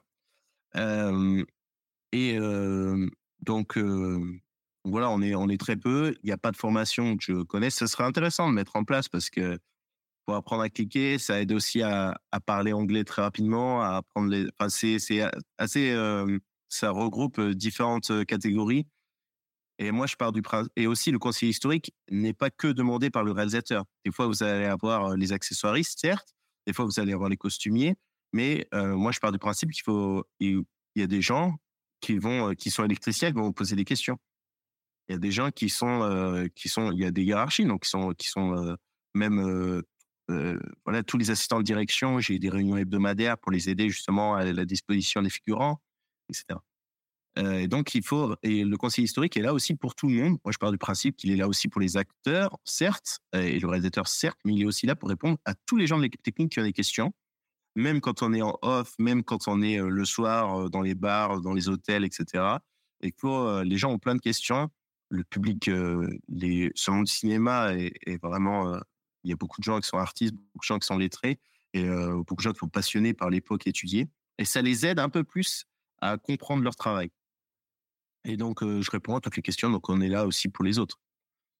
Même si quand, quand le réalisateur nous appelle, bon, on doit foncer pour le réel. Tu nous citais quelques exemples de, à l'étranger de, de, conseillers histo. À, à, ta connaissance, les conseillers histo sont toujours des historiens ou, ou pas? Je sais pas. J'avoue, je, je connais pas. Il n'y a pas une guilde de, de conseillers histo. Euh, voilà, pas encore. Après, c'est c'est un métier c'est un métier assez polyvalent. Chacun a un peu sa petite technique. Moi, j'ai ma technique que j'ai improvisée. Voilà, ça marche bien. J'ai réussi à tisser de bonnes relations avec des acteurs, bonnes relations avec bah, le réel, donc avec Ridley que je connais bien, je, suis déjà allé chez lui plusieurs fois. Enfin, on est et donc c'est vraiment un milieu de contact. Donc une personne contacte une autre, etc. De façon globale, ça c'est une, question, je pense, qui peut être intéressante parce que les, avis divergent. Enfin, tout le monde a son avis là-dessus. Au cinéma, selon toi, quelle est la place de la réalité historique dans le cinéma? Est-ce que c'est est-ce que c'est grave qu'un qu'un film prenne des libertés avec l'histoire? Je vais faire une réponse simple, c'est dans l'art en général. Quand sur Napoléon, les gens ils me disent ah euh, Joaquin il est trop vieux. Enfin les gens disent Joaquin il est trop vieux pour jouer Napoléon. Mais en fait vous regardez le tableau d'Ingres de Napoléon au sacre, ce n'est pas la tête de Napoléon, c'est une tête qui correspond au nombre d'or. Donc ce n'est pas la réalité historique. Euh, les tableaux, le tableau du sacre, vous le savez, pas tout le monde le sait, c'est le tableau du sacre de Napoléon, l'immense tableau qui est au Louvre aujourd'hui, ne représente pas la réalité du sacre.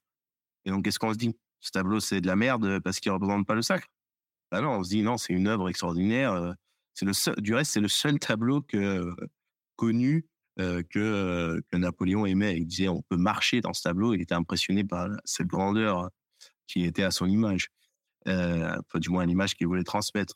Et donc, euh, c'est euh, qu'est-ce qu'on dit? Ce, ce n'est pas la réalité historique, donc on jette tout. Comme euh, l'art roman, c'est euh, c'est un art de sénéfiance, comme on disait au Moyen Âge, c'est-à-dire un art de signe qui ne représente pas de manière réelle le mystère divin ou eucharistique. donc, on met à la poubelle. la littérature arthurienne, ce sont des livres d'initiation, des livres d'une quête eucharistique. Ce sont des livres de quête épique qui ne représentent pas la réalité de la chevalerie. Donc, qu'est-ce qu'on fait? On met à la poubelle? Non, en fait, l'art euh, quelque chose. Euh, l'art a toujours été, surtout notre époque contemporaine, euh, est très politique. Euh, le, dernier duel, un film aussi très politique. Le, les, il y a, il y a du coup des choix visuels qui sont faits il faut comprendre qu'il y a l'histoire avec un grand H et il y a le script, le scénario, qui est une autre histoire.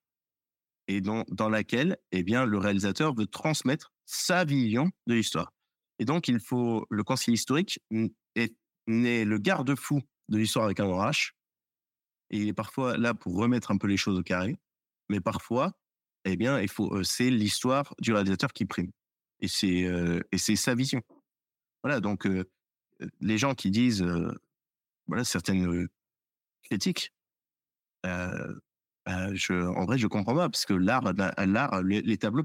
Vous regardez le film Les Dix Commandements, le film Les Dix Commandements, le grand peplum, etc. des années 50-60, je crois. vous avez même une introduction au début, très américaine, pour dire, il y a une introduction à ce film, hein, où euh, le réalisateur sort derrière un, un, un, drapeau rouge, là, un, drapeau, un, rideau rouge, et dit, euh, n'oubliez pas qu'il existe aujourd'hui un nouveau pharaon, et que ce pharaon, c'est Staline, et que les méchants, ce sont les communistes. euh, et donc le film vous fait carrément une introduction pour vous dire, cette fresque historico-biblique que vous allez voir est au service d'un message et donc est au service. Donc on va parfois tordre l'histoire, créer une romance au milieu, etc. pour servir un message. Et donc il faut comprendre que le concile historique est, est, vraiment vraiment là. Moi je le vois comme un. Ridley de toute façon travaille comme un peintre. Et je vois vraiment, il prépare ses palettes de couleurs il y a des gens, voilà, des gens qui sont à la caméra, etc. Et moi, je suis là pour aider à choisir les pigments. Donc, je suis vraiment en amont. Voilà. Et après, c'est lui qui tient le pinceau. C'est pas moi. Voilà, sur cet avertissement, entre guillemets, on a aussi, au début de Braveheart de Mel Gibson, façon plus subtile que je passe ma tête derrière un rideau, il y a effectivement une introduction en mode c'est Robert Le Bruce qui parle, et ça, c'est ma version des choses, et les historiens vous diront autre chose. Et en fait, ils essaient de se dédouaner de, tout ce qu'il pourrait faire dans le film en mode bon bah voilà c'est ma version donc donc prenez ce que j'ai à vous donner et puis voilà voilà et puis les films les plus épiques intéressant bon c'est pas c'est pas une super avantage pour ma profession mais les films les plus épiques Braveheart Gladiator sont les films les moins historiques donc c'est c'est parfois en prenant beaucoup de liberté scénaristique ça permet eh bien de, faire des choix beaucoup plus libres le problème, c'est avec un personnage comme Napoléon, c'est qu'on sait tout de Napoléon. On sait tout de Napoléon, presque tout, presque tout. Donc, euh, bien sûr, chaque personne, il y a un historien assez jeune, euh, Arthur Chevalier, je crois, qui a dit, euh, il écrit un livre là-dessus sur les Napoléons, je crois, et il dit que chaque personne va, voir son Napoléon à lui. Et donc, c'est vrai que la, vision du réalisateur, est un Napoléon historique. C'est étonnant, c'est étonnant peut-être pour certains. Peut-être certains traits sont plus exagérés que d'autres, mais c'est un Napoléon historique. Euh, les, les Napoléons, c'est comme, euh, en fait, ça choque. Il y a, des historiens que, quand on dire, là on dit, on m'a envoyé, ils disent euh, pour jouer Napoléon, il faut mettre une redingote, un chapeau et mettre la main dans la poche. Bah, autant filmer des statues. Vous voyez, pas besoin d'acteurs, on filme des statues. Euh, Napoléon était bien sûr un être euh, très vivant, très jovial, un être très intelligent. Et donc, c'est un être qui bouge. Et, c'est un être qui a mis en avant sa propre légende. Mais dans le privé, c'était un être qui doutait. C'est le, principe propre de la nature humaine. Et donc, et donc bien évidemment, les, choses voilà que, j'ai essayé de faire ressortir dans ce film. C'est un film où j'ai eu une plus grande influence que le dernier duel. été je n'étais pas sur le Napoléon, je n'étais pas au décor, je n'étais pas aux accessoires, pas vraiment, et je n'étais pas aux, euh, euh, aux costumes, qui sont très bien faits à mon goût. Mais j'étais, on m'a dit tout de suite, Ridley m'en a parlé dès 2020 du film. J'étais parmi les premiers à entendre parler du film et il m'a expliqué un peu le pitch. Et il m'a dit, tu travailleras. Est-ce que tu veux travailler pour moi pour le Napoléon Tu maîtrises ou pas?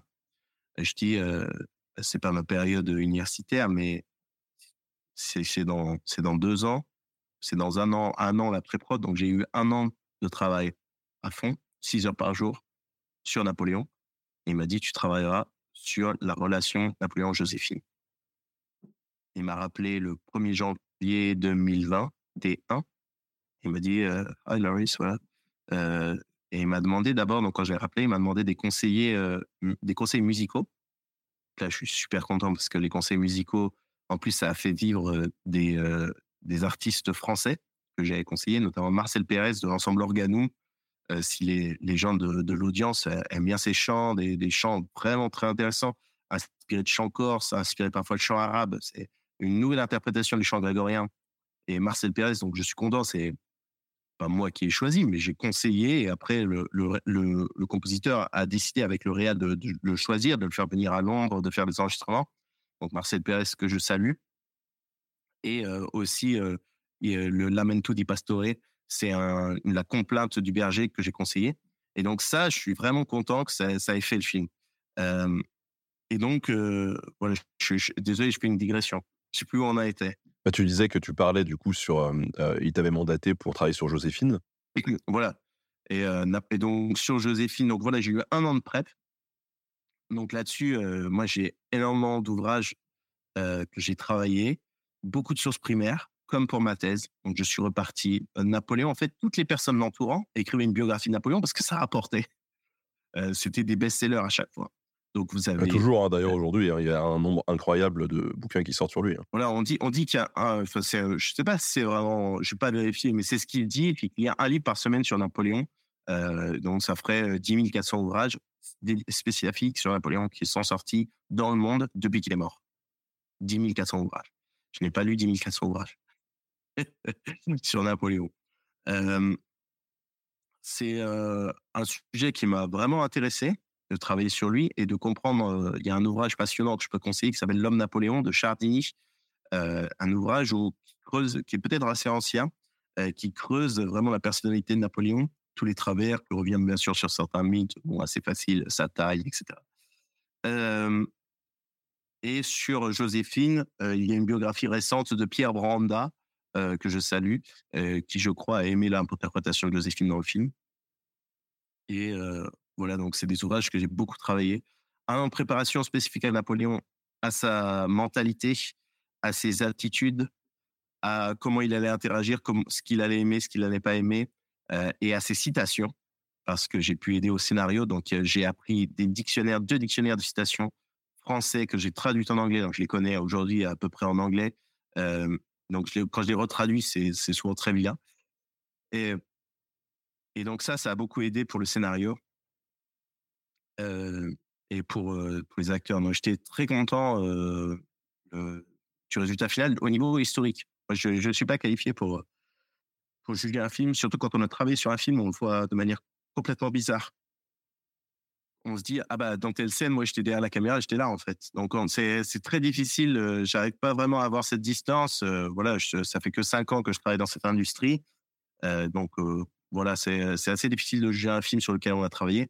Bien sûr, on est tout, toujours content de le voir euh, accoucher euh, comme un petit bébé, sachant que c'est pas mon film, hein, c'est euh, celui du réal. Euh, et donc, euh, Enfin, ça reste une, une œuvre collective aussi. Chacun apporte sa petite, sa petite touche, mine de rien. Ah, c'est sûr. Et surtout là, on, de voir vraiment les équipes, c'est des, des gens vraiment, vraiment qualifiés, des vraiment d'un niveau. Ridley tourne entre 4 et 11 caméras. C'est c'est des équipes partout, partout, tous les angles sont filmés. On se demande comment la lumière, elle réfléchit aux mêmes endroits alors que les caméras, elles sont dans tous les sens. C'est vraiment, donc les électriciens font un travail énorme. Donc, euh, qu'importe le niveau de l'échelle euh, hiérarchique, qu'importe le niveau de salaire ou je ne sais quoi, ou d'importance, tout le monde fait un travail de fourmi pour accoucher leur collectif, comme tu dis. C'est euh, impressionnant. Moi, je connaissais pas ce milieu-là. Euh, je suis assez novice encore, hein, je, tiens à le dire, hein, mais c'est passionnant. Après, j'ai travaillé que sur des, des films comme ça, donc je sais pas trop comment c'est une prod française, une petite prod. Euh, Justement, euh, euh, en parlant de, de, de thunes, tu as lâché le mot salaire. Est-ce que tu étais payé durant ton temps de recherche et de préparation ou c'était un genre de package euh, par la suite? Non, on n'est pas payé pendant le temps de recherche. Euh, je devais être sur Gladiator 2, par exemple. Donc, j'ai eu un an de recherche sur Gladiator 2. Au final, on m'a dit, ouais, finalement, on prend pas de conseil historique. Donc, j'ai eu un, un an de recherche. Ah ouais Donc ça, ça fait mal. Mal. Et du coup, j'ai eu un ou deux mois de blues un peu. Après, bon, euh, j'ai eu le, j'ai eu le scénar, etc. Donc je peux pas trop en parler. Mais, euh, mais voilà. Donc là, on n'est pas payé. Ah ouais, c'est rude. Ouais, mais c'est pas grave. C'est, l'industrie qui est comme ça. Et, euh, et donc, de toute façon, c'est le, le monde en freelance. Donc, je suis en freelance. Euh, voilà. Là, là, j'ai commencé avec des très gros films. J'ai des contacts sur d'autres films que je peux pas mentionner. Euh, je sais que c'était parmi une des questions euh, qu'on avait réfléchi, mais voilà, c'est des choses que je peux pas mentionner. Il y a pas mal de, beaux projets qui sont en cours. Euh, j'aimerais bien, j'ai des réalisateurs avec qui j'aimerais bien travailler. J'aimerais bien travailler avec Nolan, j'aimerais bien travailler avec Gibson. Euh, j'aimerais bien travailler avec, avec Spielberg, qui ont tous les trois des, très beaux projets historiques. Et voilà. Voilà, donc voilà ce que je peux dire. Alors, on a quand même une, bah, une question qui est revenue assez régulièrement sur les réseaux, et je, le précise, à chaque fois, les gens prenaient des petites pincettes en disant on n'est pas là pour, pour remettre en question les compétences de Loris, etc. Et tout, mais pourquoi en fait euh, choisir un, expert de la période médiévale euh, comme conseiller sur, euh, sur Napoléon quoi? Donc, la, réponse c'est quoi? C'est que c'est simplement les relations humaines, c'est ça? En vrai, j'ai, ouais, c'est une question d'histoire humaine. C'est une question de, comme je disais, il faut pas être le yes man qui approuve tout. Il faut être le mec qui lui apporte quelque chose. Si tu l'arrêtes, si tu arrêtes la machine, c'est quand, quand le conseiller historique parle, je parle à Ridley, voilà, il y a des gens qui toujours qui travaillent, mais la machine s'arrête. Et donc c'est on perd de l'argent. Donc les producteurs ils sont, ils sont fous, ils sont fous. Euh, après, quand ils comprennent là où je veux en venir, on m'autorise, etc. Donc, au bout de, quelques jours, les producteurs ont compris comment je marchais aussi. Euh, beaucoup de producteurs n'ont jamais travaillé avec des conseils historiques. hein. Il, y a, peu de films historiques en réalité. Euh, et donc, il faut comprendre sa place et il faut être très efficace. Donc, le travail universitaire, tu as vu mon travail universitaire, c'est un marché de niche, euh, c'est quelque chose jamais. les gens, les gens qui disent ouais, il est spécialiste de littérature médiévale. En fait, jamais personne ne fera un film sur quelque chose d'aussi précis que ce que j'ai étudié. Euh, car c'est quelque chose de vraiment très spécifique, très précis. Euh, et euh, bon, j'aimerais bien. Hugues de Berzé, il y a manière d'écrire un, film. euh, voilà, c'est dans mes futurs projets de papier, mais j'ai pas le talent pour faire ça euh, ni pour écrire, mais mais j'aimerais bien. Mais c'est quelque chose d'ultra précis. Donc n'importe quel universitaire, et un universitaire spécialiste du Premier Empire, il étudie quoi? Il étudie pas euh, quelque chose de très précis. Il étudie, pardon, quelque chose de justement, il étudie quelque chose d'ultra précis. Il va étudier, je ne sais pas, le la la tenue, les, méthodes, voilà, les méthodes de soins dans la retraite de Russie pour le soin des pieds. Enfin, c'est, il y a un sujet. En vrai, il y a un sujet. Vous lisez les cahiers du, capitaine Coignet, un ouvrage que j'ai lu qui est vraiment bien, que je conseille, où c'est un capitaine qui suit Napoléon de la campagne de Russie jusqu'à Waterloo. Il raconte être soigné avec ses soins de pied avec des cataplasmes de fraises.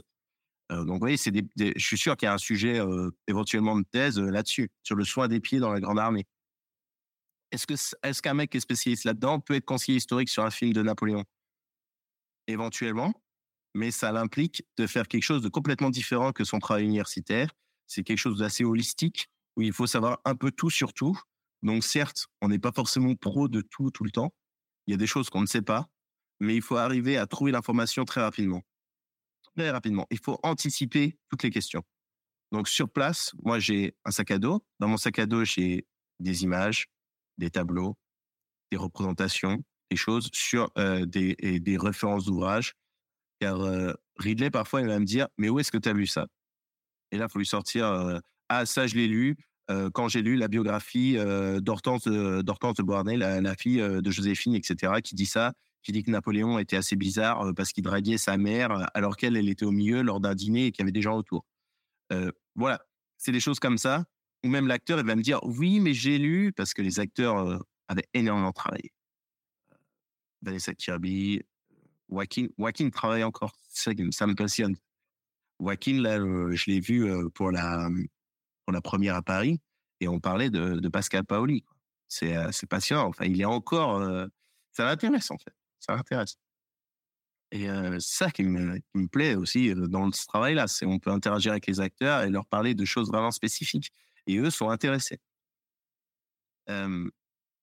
Voilà, le, aussi dans les, dans les, on parlait tout à l'heure des, travaux. De, je suis désolé, je pars un peu dans tous les sens. Non, mais moi, j'aime bien justement me permettre les digressions dans ce, dans ce format parce que du coup, ça nous permet des fois d'aller dans des, des, des, des lieux où on n'aurait pas pensé aller. Et, au, vu du, chat, ça intéresse les gens.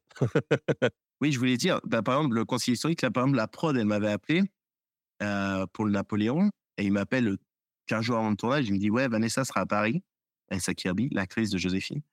Est-ce que, ouais, toi, t'es parisien? Je dis Bah non. Euh, il me dit Mais t'es français, c'est bizarre. Pourquoi t'es pas. Il y avait un peu un côté accusatoire. Euh, et ils me disent Bah ouais, mais c'est pas grave. Euh, du coup, euh, demain, euh, non, dans deux jours, euh, Vanessa sera à Paris. Du coup, elle veut visiter les lieux napoléoniens avec toi, qu'on se connaissait pas. Euh, mais il faudrait que ce soit vide.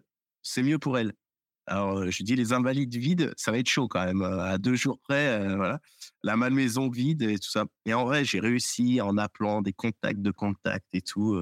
je salue le, les conservateurs, euh, l'excellent conservateur de la malmaison qui nous a ouvert entre midi et deux. C'était passionnant parce que l'actrice, moi, j'ai, je vous disais, l'actrice, elle a voulu rentrer dans son personnage. Elle a écouté les, les parquets, elle a écouté le cliquetis des horloges. Euh, donc, on parlait beaucoup de son personnage. On a visité aussi, donc je salue le général de Saint-Chamas qui nous a fait visiter euh, les Invalides vides. Extraordinaire. Euh, c'était, enfin, moi, je regardais l'expérience, je profitais autant que l'actrice. Et le gouverneur donc des Invalides qui nous a fait une excellente visite et qui nous a très bien reçus. Et ce qui nous a permis aussi d'avoir cette approche-là. Donc, il y avait l'approche intimité avec la malmaison et la grandeur avec les invalides. Et on a parlé beaucoup dans les accessoires du musée de l'armée. On a parlé beaucoup de Joséphine, etc. Elle avait déjà énormément travaillé. Et également, donc, et le lendemain, j'ai eu deux jours avec avec Walking dans Paris. On a fait le même parcours. C'était passionnant. Il était très silencieux. Et en vrai, quand je l'ai retrouvé sur plateau, donc euh, dans la malmaison, dans le, la malmaison et l'autre, assez silencieux, il écoutait, il écoutait. On ne savait pas trop, il allait vite, de salle en salle, etc. Et euh, dans les invalides aussi. Et en fait, quand je l'ai revu sur le plateau, il avait tout appris. Il, se rappelait de tout ce que j'avais dit. Ça, c'était impressionnant. Il me disait, ouais, mais là, tu as dit ça, donc ça se contredit. Ah, alors, c'est passionnant parce que du coup, il y a des sources avec Napoléon qui se contredisent. Napoléon, le matin, il y a quelqu'un qui dit que Napoléon, quand il se levait le matin, il avait des espèces de vomissements où il était pas bien et de mauvaise humeur. Et toutes les autres sources disent que Napoléon était joyeux le matin. Et je dis, bah, Napoléon, quand il se levait le matin, était assez joyeux, etc. Et il me dit, oui, mais moi, j'ai lu que, alors que c'est une source assez précise, assez spécifique, que Napoléon était un peu malade le matin, etc. Est-ce que Napoléon était droitier ou gaucher? Alors là, on en a parlé parce que tout Internet dit que Napoléon était gaucher, ce qui est faux. Napoléon était droitier. On le sait par son sabre, on sait par comment il tient les rênes sur la représentation, on le sait sur plein de choses, sur son écriture, sur les études de graphologie. et donc, vous voyez, c'est, tu, vois, c'est, vraiment intéressant de voir, de voir ça. et voilà, c'est, des choses que le conseiller historique peut interagir là-dessus. C'est vraiment une chance parce que ça a créé vraiment un lien.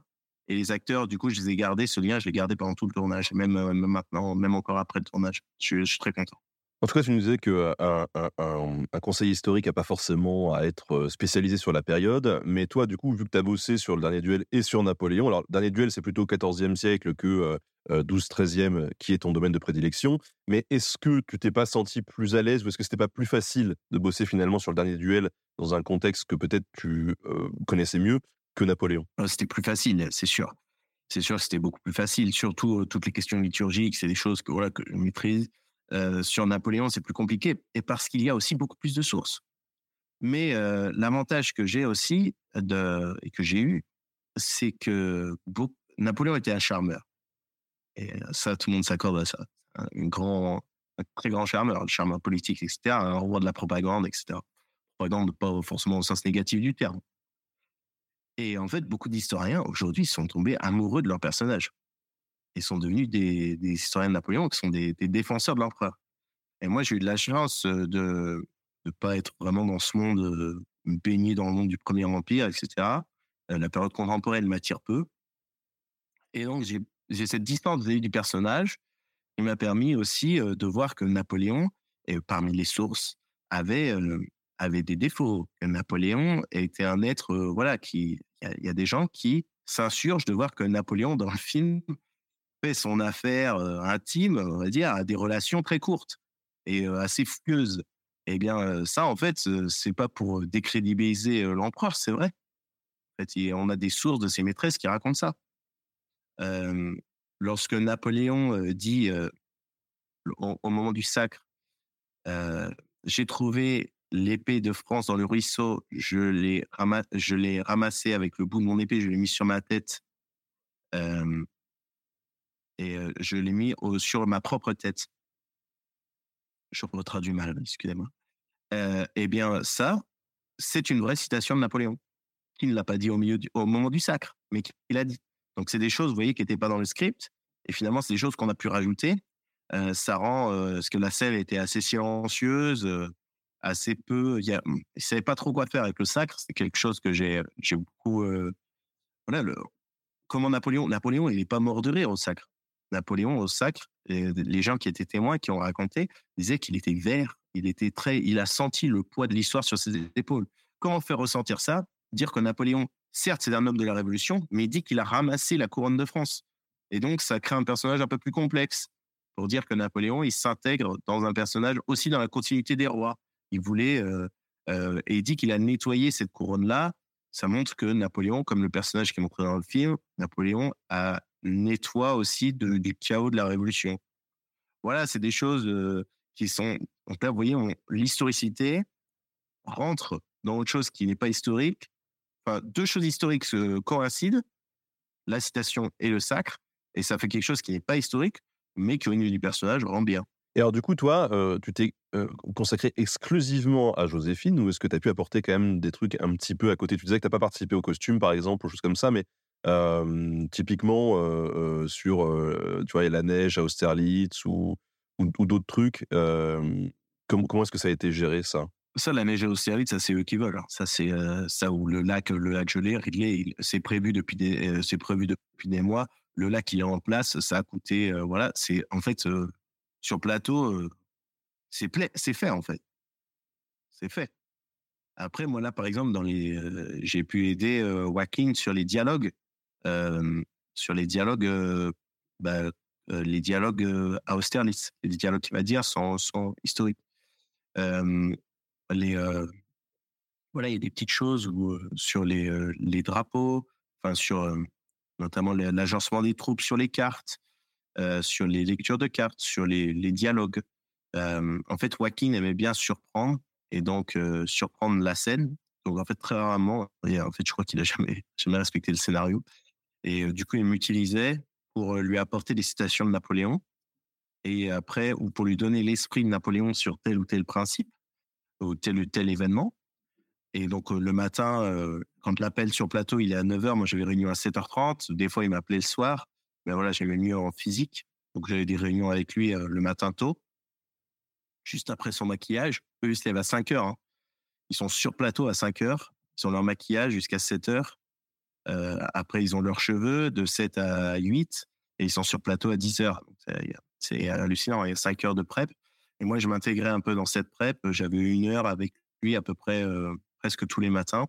Et du coup, j'ai travaillé beaucoup, beaucoup avec lui sur le, film. Et donc, lui, ça lui donnait du grain à moudre. Ça lui donnait des options pour le, le, film. Par exemple, le traité de Tilsit. Traité de Tilsit, Napoléon et le tsar.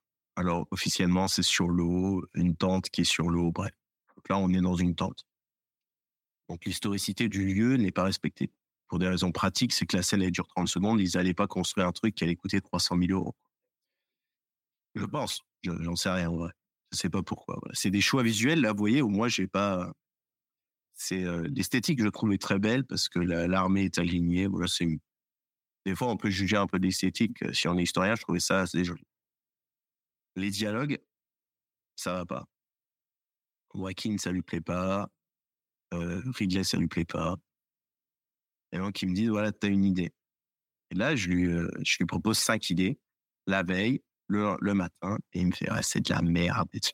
en fait, il est vraiment, il marmonne, il réfléchit, il teste aussi euh, au niveau musical. c'est des choses qui me dépassent. Hein. Euh, donc après, le, choix est, lui est propre. Et je lui dis, si tu faisais un truc où tu disais, les Anglais, la, la, fameuse phrase de Surcouf, et tu sors ça et tu dis les Français. oui, se battent pour l'argent, les Anglais se battent pour l'honneur, et Napoléon qui dit ben, chacun se bat pour, pour ce qu'il n'a pas. Ouais. Et merci beaucoup. Et le gars en face lui répond dans Napoléon c'est pas vous qui avez dit ça. voilà, il dit c'est pas vous qui avez dit ça. Donc ça déconstruit un peu le personnel. Et c'est marrant parce que, parce que ça fait que Napoléon, certes, il a voulu un peu, à chaque fois qu'il rencontre un empereur, il est un peu mal à l'aise. Euh, parce qu'il se dit, euh, quand, il voit euh, l'empereur d'Autriche, il dit Ah, ça me fait plaisir de rencontrer un empereur après Austerlitz. Mais c'est un peu illuminé, il le domine. On peut voir plein de choses dans ces scènes. Et là, du coup, la scène, ça crée une sorte d'humour. la citation n'est pas historique, Napoléon n'a pas dit ça, mais la citation est de Surcouf, un homme de, un homme de, de Napoléon. Donc, au niveau de l'historicité du dialogue, ça a pu se passer. Et c'est quelque chose qui, du coup, va créer une scène un peu plus intéressante. Et voilà, donc ce sur quoi j'ai pu aider. Là, c'est vraiment, là, on est vraiment en dehors de la notion de, de garde-fou historique. On est dans le sens de d'aide à la création. Quand c'est historique, doit pouvoir être, et c'est quelque chose que moi j'ai plus aimé, c'est aussi d'aider à la création de l'œuvre qui va être en place. Et donc là, bah, par exemple, c'est une petite scène que j'ai pu écrire qui est passée. Il y a, par exemple, quand Napoléon devient général, capitaine devient général dans le film. Ça se passe à Toulon. Ils viennent me voir et me font, mais comment ça s'est fait? Alors là, c'est assez compliqué parce que je sache, je sache, il y a d'autres pros euh, voilà, qui peuvent me corriger. Ce sera intéressant. Mais euh, je, euh, crois qu'il n'y a pas, on ne sait pas exactement comment la disposition pour un général était faite, quelle était la cérémonie. Et donc, il me demande comment ça se fait. Je lui dis, on peut s'inspirer. En fait, là, on a, c'est le coucher de soleil. On vient de filmer, donc c'est très tard. Et Ridley veut profiter de la lumière. Donc, il y a urgence. Tout le monde est en costume. Il ne sait pas comment faire. On pourrait faire un truc où tout le monde est en randonnion et puis un truc assez classique, comme on fait dans une armée maintenant, comme ça s'est fait dans plein de films. Sauf que Ridley, il aime bien les trucs un peu bizarres, je le sais. Et donc là, je lui montre des estampes de la fête de la fédération que j'avais sur, sur moi, des représentations de fêtes révolutionnaires. On s'inspire aussi de rites un peu bizarres euh, qui étaient en cours à l'époque révolutionnaire, à l'époque révolutionnaire. On mélange tout ça et je dis tout le monde se met en cercle. Je lui dis voilà, tu pourrais mettre tout le monde en cercle euh, et tu pourrais faire que Barras lui met l'épée sur le cœur et ça fera un rappel euh, de la scène du, du coup d'État. Et il me fait, t'inventes là ou c'est historique? Je lui dis, bah là, on improvise. Je lui dis, je lui dis, je lui dis, je suis honnête. On s'inspire de trucs. Je lui montre, je lui donne les papiers. Et visuellement, il aime bien. Il prend le truc, il appelle les chefs directeurs artistiques et il fait, on fait ça. Il dessine, il fait, il fait ses dessins. donc le storyboard en deux secondes et il fait, on fait ça. Et là, on l'a fait. Et la scène est assez belle. Le, lieu, enfin les caméras, ça, ça travaille super bien. Euh, Joaquin improvise un peu. Et en fait, au final, ça, les personnages jouent, euh, jouent vraiment bien. Donc la scène de, de fin à Toulon est vraiment, je pense, assez réussie. Moi, je, je, trouve ça ouf que je trouve ça ouf euh, sur des sur des budgets comme ça et sur des films comme ça que les, les enfin que les gars arrivent en disant bon on sait pas comment faire.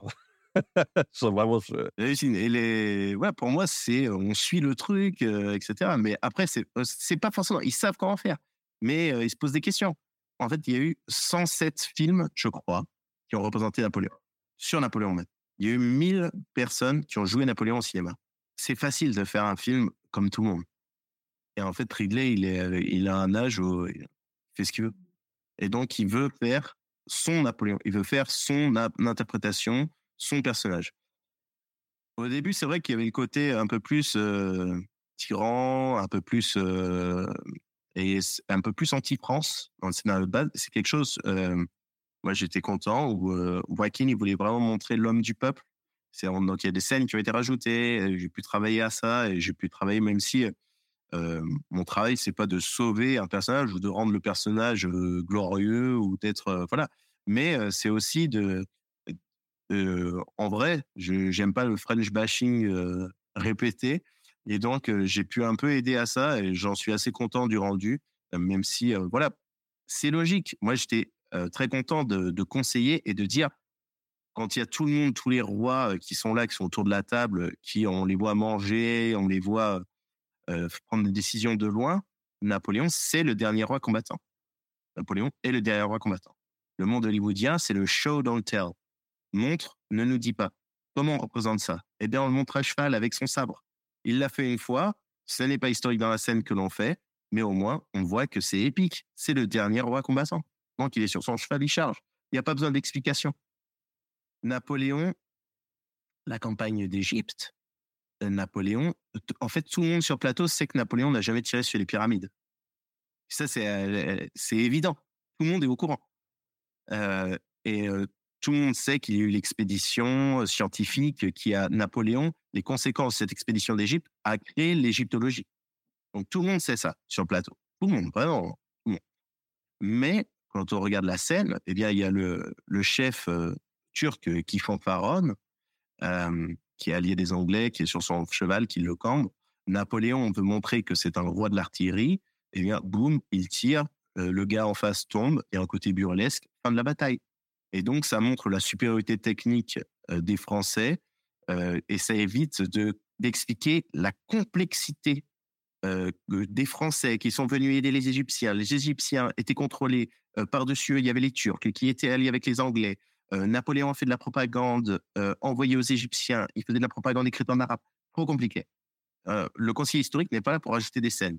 Il ne va pas écrire des scènes. Il va pas dire ah oui, mais là quand même, on pourrait plus expliquer. Non, c'est le show don't tell. Et ils font ce qu'ils veulent. Et donc, les, il veut faire ça. Ça fait un côté, ça fait, voilà, c'est une licence. En même titre que dans la poésie, il y a une licence poétique. Dans le cinéma, il y a une licence cinématographique il faut l'accepter. Je trouve ça assez drôle parce que je suis assez partisan, tu vois, de des gens qui, disent bah ouais, mais faut, on peut prendre de liberté avec l'histoire, c'est pas grave, on est là pour pour une, œuvre de fiction et, tu vois, si on prend de la liberté mais que ça sert le récit, pas de problème. Mais là, en fait, j'ai vu le, le film hier soir, tu vois, c'est très récent encore dans, dans ma tête.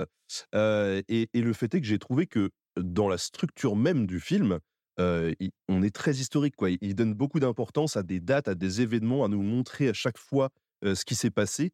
Et, du coup, ça crée vraiment une espèce de dissonance en mode bah, j'ai envie de respecter, si tu veux, une, une chronologie de faits.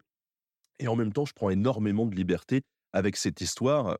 et puis, bah, bon, ça, c'est vrai, mais ça vaut pour tous les films. Du coup, c'est vrai que la personne qui ne connaît rien à la période, je pense qu'elle elle, va nager un petit peu en comprenant pas trop ce qui se passe. Je pense qu'elle va plus aimer le film que la personne qui connaît déjà. Peut-être, peut-être, mais mais en tout cas, c'est vrai que j'ai il y, a pas mal de questions qui reviennent honnêtement en se disant est-ce que et, alors ça va peut-être être compliqué pour toi de répondre à ça parce qu'en plus tu connais Ridley Scott et il s'agit absolument pas de te mettre dans une position inconfortable où tu dois justifier les choix de Ridley Scott ou les voilà parce que c'est ses choix et vous êtes deux personnes différentes et, toi, tu as essayé d'apporter ton expertise comme tu as pu et tu as approuvé des trucs, pas d'autres, etc. Mais il y en a beaucoup qui se disent est-ce que finalement Ridley, il n'aurait pas pris un peu le melon avec les années? Quand, tu vois finalement ce qu'il a pu faire avec les duellistes qui a été au début de sa carrière et qui a été salué par pas mal de, gens, tu vois, sur, sur le côté justement historique, sur certains aspects. Et, là, et là, ce qu'il a pu faire dans Dernière Production, où où du coup, il est un peu, comme tu le disais tout à l'heure, fuck the script, I'm Ridley Scott, tu vois. fuck l'histoire, je suis Ridley Scott, donc je fais ce que je veux, quoi. Je sais pas trop, je sais pas trop ce que tu veux que je dise à ça, tu vois. Après, il est, lui, il, connaît, connaît très bien l'histoire, très bien l'histoire en général, ça l'intéresse. Il travaille de manière très visuelle.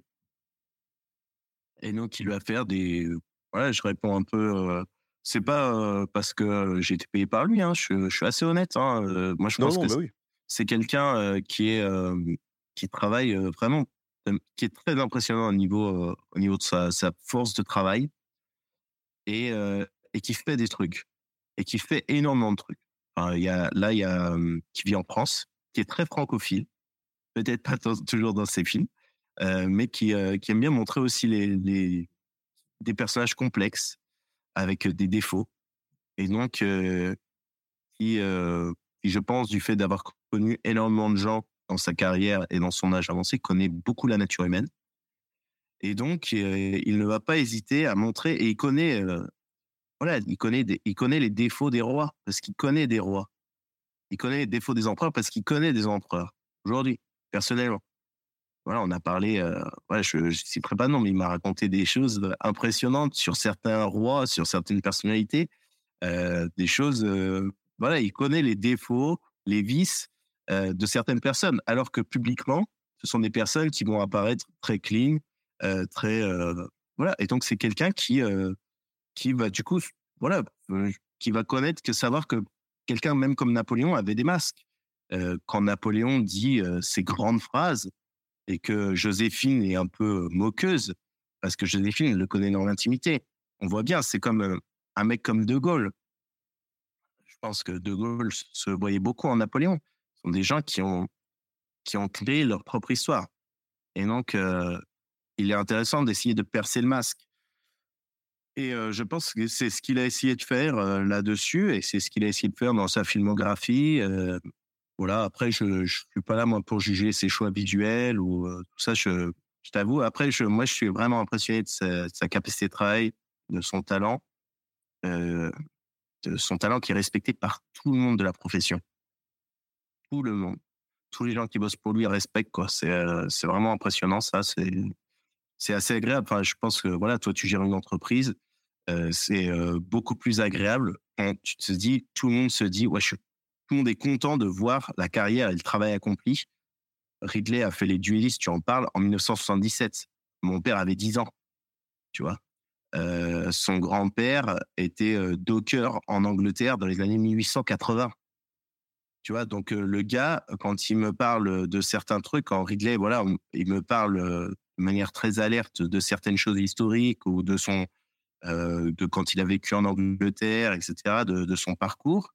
Et bien, c'est, euh, tu reconnais quand même une expérience euh, et une, certaine force d'âge et une force à diriger des hommes qui, euh, qui pousse au respect. Donc, moi, tu vois, je, je respecte ça.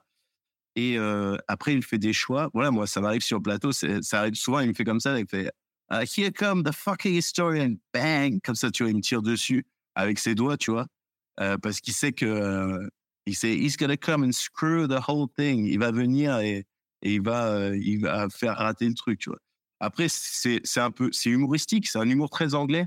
Et même quand il dit des choses, euh, tu vois, euh, sur les historiens et tout, ça peut. euh, c'est aussi son humour qui est assez particulier. Même si ça peut être pris de manière assez brute, tu vois, quand tu sors le truc. Euh, moi, quand il me tire dessus, tu vois, ça peut être pris euh, de manière assez brutale, tu vois.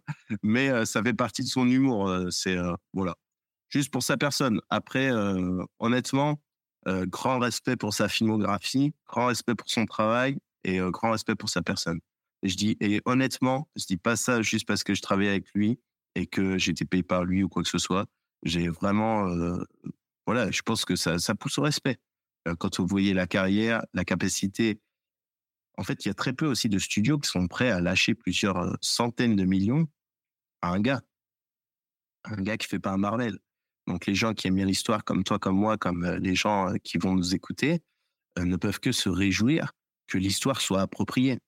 Et je, honnêtement, je pense, c'est l'histoire fiction, mais je pense que Napoléon, qui a créé sa propre légende, qui savait la mania euh, qui était autour de lui en Angleterre par ses ennemis à l'époque, qui était fan, qui achetait n'importe quoi qui sortait de, de n'importe quelle bribe d'information qui parlait de lui quand il était à Sainte-Hélène. On a profité, lui-même en a profité quand il a écrit ses mémoires, etc. Eh bien, lui euh, se, se réjouit que aujourd'hui on est 200 ans après, et bien sûr, on fait encore des Britanniques sont prêts à mettre des millions sur la table pour faire un film sur lui. Et donc, euh, et qui fait parler énormément. Et on se pose des questions, et il y aura des trucs sur l'empereur, etc. Et donc, euh, c'est sa victoire. Les gens qui sont même fans, ce qui n'est pas mon cas, les gens qui sont des fanboys de Napoléon, euh, peuvent se, vraiment se réjouir euh, de cela. Et, de toute façon, un film comme Kingdom of Heaven, un film qui n'est pas historique sur tout ce qu'a fait Saladin, etc., c'est quelque chose, moi, qui m'affecte plus parce que c'est mes périodes. Eh bien, ça a poussé, ça a redonné un regain euh, d'histoire euh, sur les croisades. Donc, c'est un film pas historique aide énormément. Euh, sans Braveheart, il n'y aurait pas eu énormément de recherches historiques sur la Old Alliance, sur la, sur les études, tout ça. La, série Viking, toi, tu es à fond sur les Vikings. La série Viking a fait énormément de bien aux recherches universitaires sur les Vikings. Euh, Je vois toutes les offres universitaires euh, passer euh, dans les recherches, dans les contrats postdoctoraux. Il y a plein de choses en Old Norse, etc., en vieux norrois, plein de recherches là-dedans. Et je pense que la série Viking a donné un, élan à long terme et ça va recréer d'autres choses. Donc, je pense, en tant que Français, en tant qu'historien, euh, et euh, même je ne le suis pas, mais les gens qui sont bonapartistes, les fanboys, eh bien peuvent que se réjouir, je pense, de cela. Et il y a une croix de Chateaubriand. Je, pareil, je, suis nul en citation, c'est mon travail, mais je suis pas super bon pour les ressortir, tu vois, quand je les apprends par cœur. et c'est, en parlant de Napoléon, c'est vivant, il a voulu conquérir le monde, mais mort, il le domine. Et Napoléon, voilà ce qu'on disait, la quantité de livres, tous les trucs napoléoniens partout, et des films comme ça qui vont sortir. Spielberg va faire une série sur Napoléon, euh, reprenant le, scénario de Kubrick normalement. Euh, tu vois, c'est c'est euh, des victoires. c'est vraiment c'est cette domination, cette figure complètement troublée, troublante, passionnante de l'empereur eh bien, aujourd'hui, voilà, en, France, les, médias se sont emparés du truc de manière hallucinante. Donc, voilà, voilà ce que j'en pense en tant qu'historien. Il y a plein de choses à dire, voilà, mais voilà ce que j'en pense. Non, mais c'est un point de vue qui est très intéressant et, ça mériterait complètement une, une autre émission sur cette, sur cette, rien que sur cette question du bénéfice et, risque d'une adaptation de périodes historiques à l'écran ou en jeu vidéo, etc. Parce qu'on a quelqu'un, par exemple, qui nous dit dans le chat, oui, mais Viking, par exemple, ça a aussi bien transformé l'image des Vikings sur les faits histo, hein, par exemple, c'est flagrant. Donc, effectivement, ça, crée, ça véhicule de nouveaux clichés aussi, en plus d'intéresser. Mais enfin voilà, c'est pas, c'est pas tout blanc, tout noir. Hein. Finalement, ça fait surgir beaucoup de choses, quoi. C'est comme tu vois, moi, j'ai donné une conférence à Oxford, à l'université, ça, va t'intéresser le sujet, sur euh, la perception de la chevalerie à travers le film Les Visiteurs. et à quel point, euh, quel était l'impact? C'était euh, un colloque universitaire sur les, conséquences des, films sur les mentalités. Donc c'est pile ce que tu dis. Et moi, je, parlais donc les conséquences du film Les Visiteurs sur comment les Français percevaient la chevalerie. en vrai, tu vois, la chevalerie, il y a deux visions. Il y a la vision, on peut dire, républicaine, le chevalier euh, prédateur, euh, qui est un seigneur, qui est lui qui va être le voleur, qui va exister sur le dos de la société, euh, qui va être le soudard, qui va être celui qui va, qui va du coup se battre pour l'argent, se battre pour ses intérêts propres, et qui va exploiter le pauvre c'est ce qu'on a dans le film Les Visiteurs, tu vois, quand il le tape, euh, quand il lui dit ah Jacques Couille, euh, je sais pas, euh, voilà, et et quand Jacques Couille voit le descendant à l'époque révolutionnaire qui dit ah saint homme, il a il a été, il a épousé les idées de la révolution. Ça c'est, il y a beaucoup de gens qui ont cette vision là de la chevalerie, donc prédatrice. Et il y a l'autre côté moral où les gens vont voir l'idéal chevaleresque, le côté chevalier idéalisé. Tous les chevaliers étaient chrétiens le héros euh, avec sa prouesse qui va se battre, qui va affronter les sorcières, etc. Et en fait, le film Les Visiteurs a ce côté génial, c'est qu'il a ses, euh, il incarne au niveau historique, hein, purement, je n'analyse pas tout le reste, tu vois. Les, les Français, je trouve, ont ces deux visions en tête de la chevalerie. D'un côté, ils trouvent ça stylé, et de l'autre côté, ils se disent, ouais, mais c'était quand même euh, des riches qui prenaient nos taxes, tu vois. Et donc, il y a ces deux visions qui sont mêlées, le côté soudard, ouais, mais le côté, en fait, le gars allait se battre et il nous a protégés pendant des siècles. Et, donc, un film, c'est ça aussi le génie de certains films, c'est que un film nous prend pour quelqu'un d'intelligent, prend le spectateur pour quelqu'un d'intelligent, quand il ne donne pas, ne dévoile pas l'information. Il faut pas que l'information soit donnée de but en blanc. Si tu es là et le personnage, il est comme ça, il est avec son chapeau, il est avec sa main là, et il est là, je maîtrise toute la stratégie. Euh, c'est moi qui ai toute la tactique. On va bien les avoir, n'est-ce pas? Et il s'adresse à tous ces maréchaux, etc. Mais en fait, euh, ça c'est de la merde. C'est nul. C'est, euh, c'est on filme une statue, tu vois. On filme pas la réalité d'un personnage qui, qui du coup, qui, du coup a, a, des, a des doutes, a des approches, réfléchit à sa stratégie, mais ne va pas tout dire, ne va pas tout dévoiler à l'audience l'être humain, l'être humain aime ce qui est voilé. Et peut-être c'est que la société occidentale, tu vois. Euh, dans le sens où euh, pour ajouter du mystère, tu vois, je parle de la liturgie, quelque chose que je connais très bien. Dans la liturgie, pourquoi il y a de l'encens? Ça représente la prière qui monte vers Dieu. Pourquoi le tabernacle est voilé? Pourquoi les statues, parfois, elles sont voilées? Pourquoi il y a, y a du coup du mystère qui est rajouté? Eh bien, ces mystères-là, c'est, ça crée des couches, tu vois, et c'est pour amener les gens de manière beaucoup plus, comment dire, beaucoup plus douce vers quelque chose qui est compréhensible rationnellement, mais quelque chose que tu peux pas palper, tu vois, qui est l'adoration eucharistique. Et pourquoi du coup l'Église a rajouté plein d'une approche complètement ritualisée, complètement de mystère? Parce que c'est aussi propre à la nature humaine. Du coup, de quand il y a quelque chose qui n'est pas forcément accessible, tu vas avoir plutôt envie de le désirer, tu vois? Et quand elle va se rendre accessible, et eh tu vas dire ah merci, merci, tu vois, tu vas rendre grâce pour cette chose-là. C'est pareil euh, dans les relations amoureuses, tu vois? Quand quelque chose n'est pas accessible ou dans la nourriture, euh, t'as pas le droit de manger du chocolat, ah bah du coup tu vas avoir envie du chocolat. Eh bien, dans l'histoire, c'est la même chose. Euh, quand tu racontes une histoire, et c'est exactement la même chose quand on a euh, dans la littérature arthurienne, j'y reviens, euh, des choses tout à fait mystérieuses quand, Napo quand Napoléon, excuse-moi, Lancelot va traverser le pont de l'épée pour rejoindre Guenièvre. Cette relation complètement courtoise, il va avoir des visions de lions qui l'attaquent, c'est complètement mystérieux. Et cette approche-là va te permettre du coup de comprendre que c'est une manière complètement douce de te dire, bah, en fait, dans une relation amoureuse, il y aura tu vas souffrir le martyr, tu vois, en, essayant de t'accrocher à une épée que tu dois traverser. C'est ce qui s'est passé à Lancelot quand il traverse un pont qui a une épée. Donc, il se blesse les mains, le corps. Et ensuite, il a même des visions de trucs de fous qui l'attaquent en plus. Et tout ça, on pourrait se dire, mais Chrétien de Troyes, il aurait pu dire, euh, Chrétien de Troyes, il aurait pu dire, euh, dans le mariage euh, qui s'est popularisé à l'époque, messieurs, mesdames, ça va être compliqué les relations amoureuses. Ça, il aurait pu dire ça. Mais en fait, de, le dire de manière complètement mystérieuse, complètement voilée, complètement symbolique, je préfère le mot sénéfiance, un mot médiéval, c'est-à-dire le signe en action qui te pousse à faire quelque chose.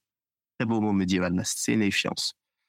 Eh bien, ce caractère sénéfiant ce caractère sénéfiant est beaucoup plus euh, est beaucoup plus propre à raconter une belle histoire. Et c'est ça ce qu'on retrouve dans le dans le cinéma.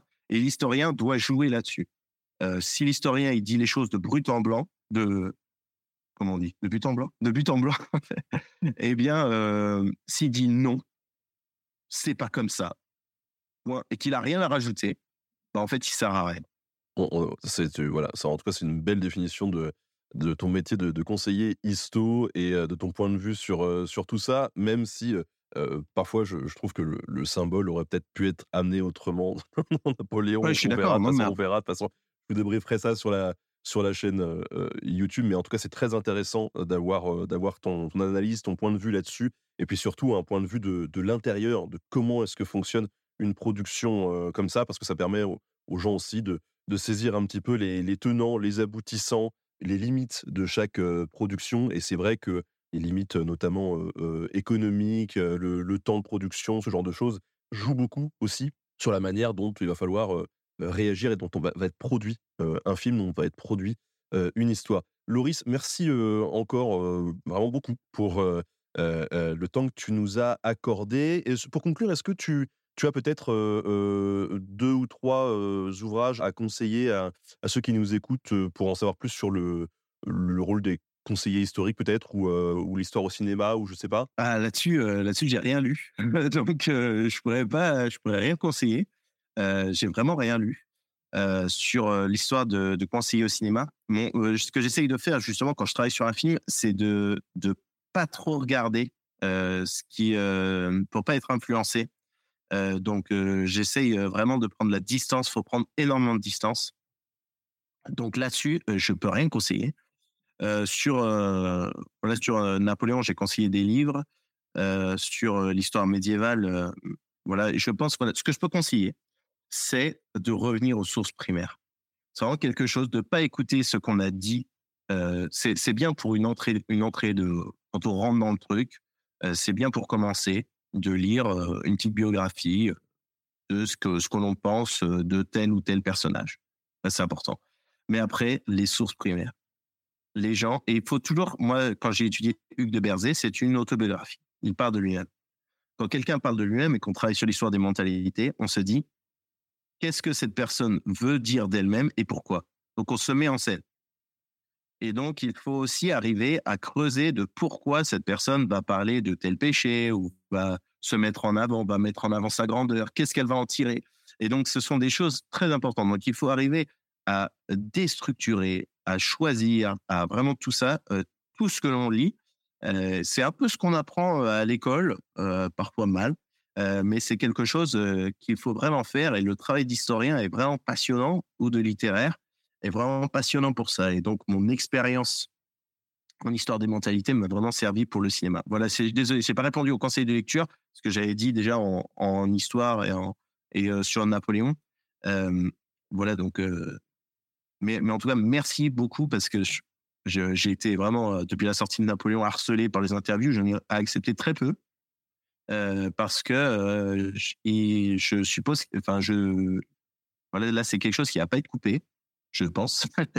non, non, et, ça sera pas. Et, ah, voilà, et qui me laisse un temps long pour expliquer ma position.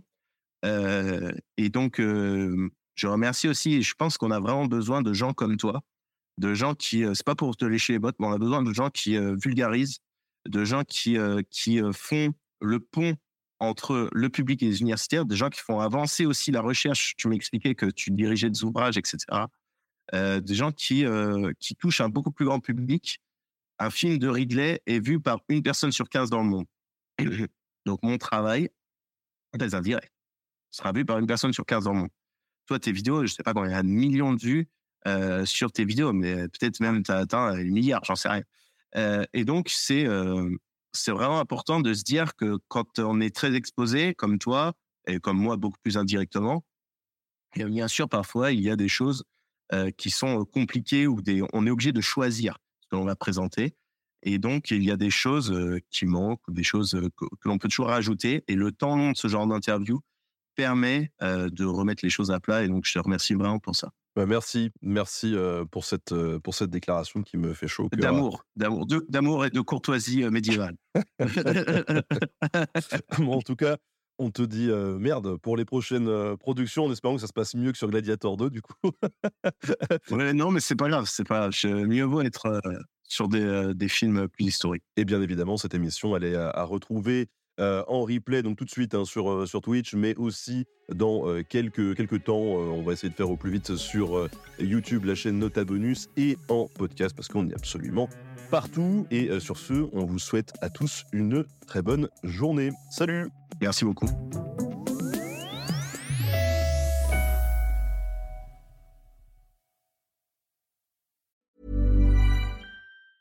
Small details are big surfaces. Tight corners or odd shapes. Flat, rounded, textured, or tall. Whatever your next project, there's a spray paint pattern that's just right because Rust new Custom Spray 5 and 1 gives you control with five different spray patterns. So you can tackle nooks, crannies, edges, and curves without worrying about drips, runs, uneven coverage, or anything else. Custom Spray 5 and 1.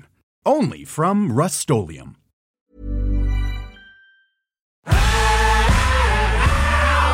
Si vous avez aimé ce podcast, vous aimerez aussi mon autre podcast, Callisto, dans lequel je vous raconte des mythes et des légendes.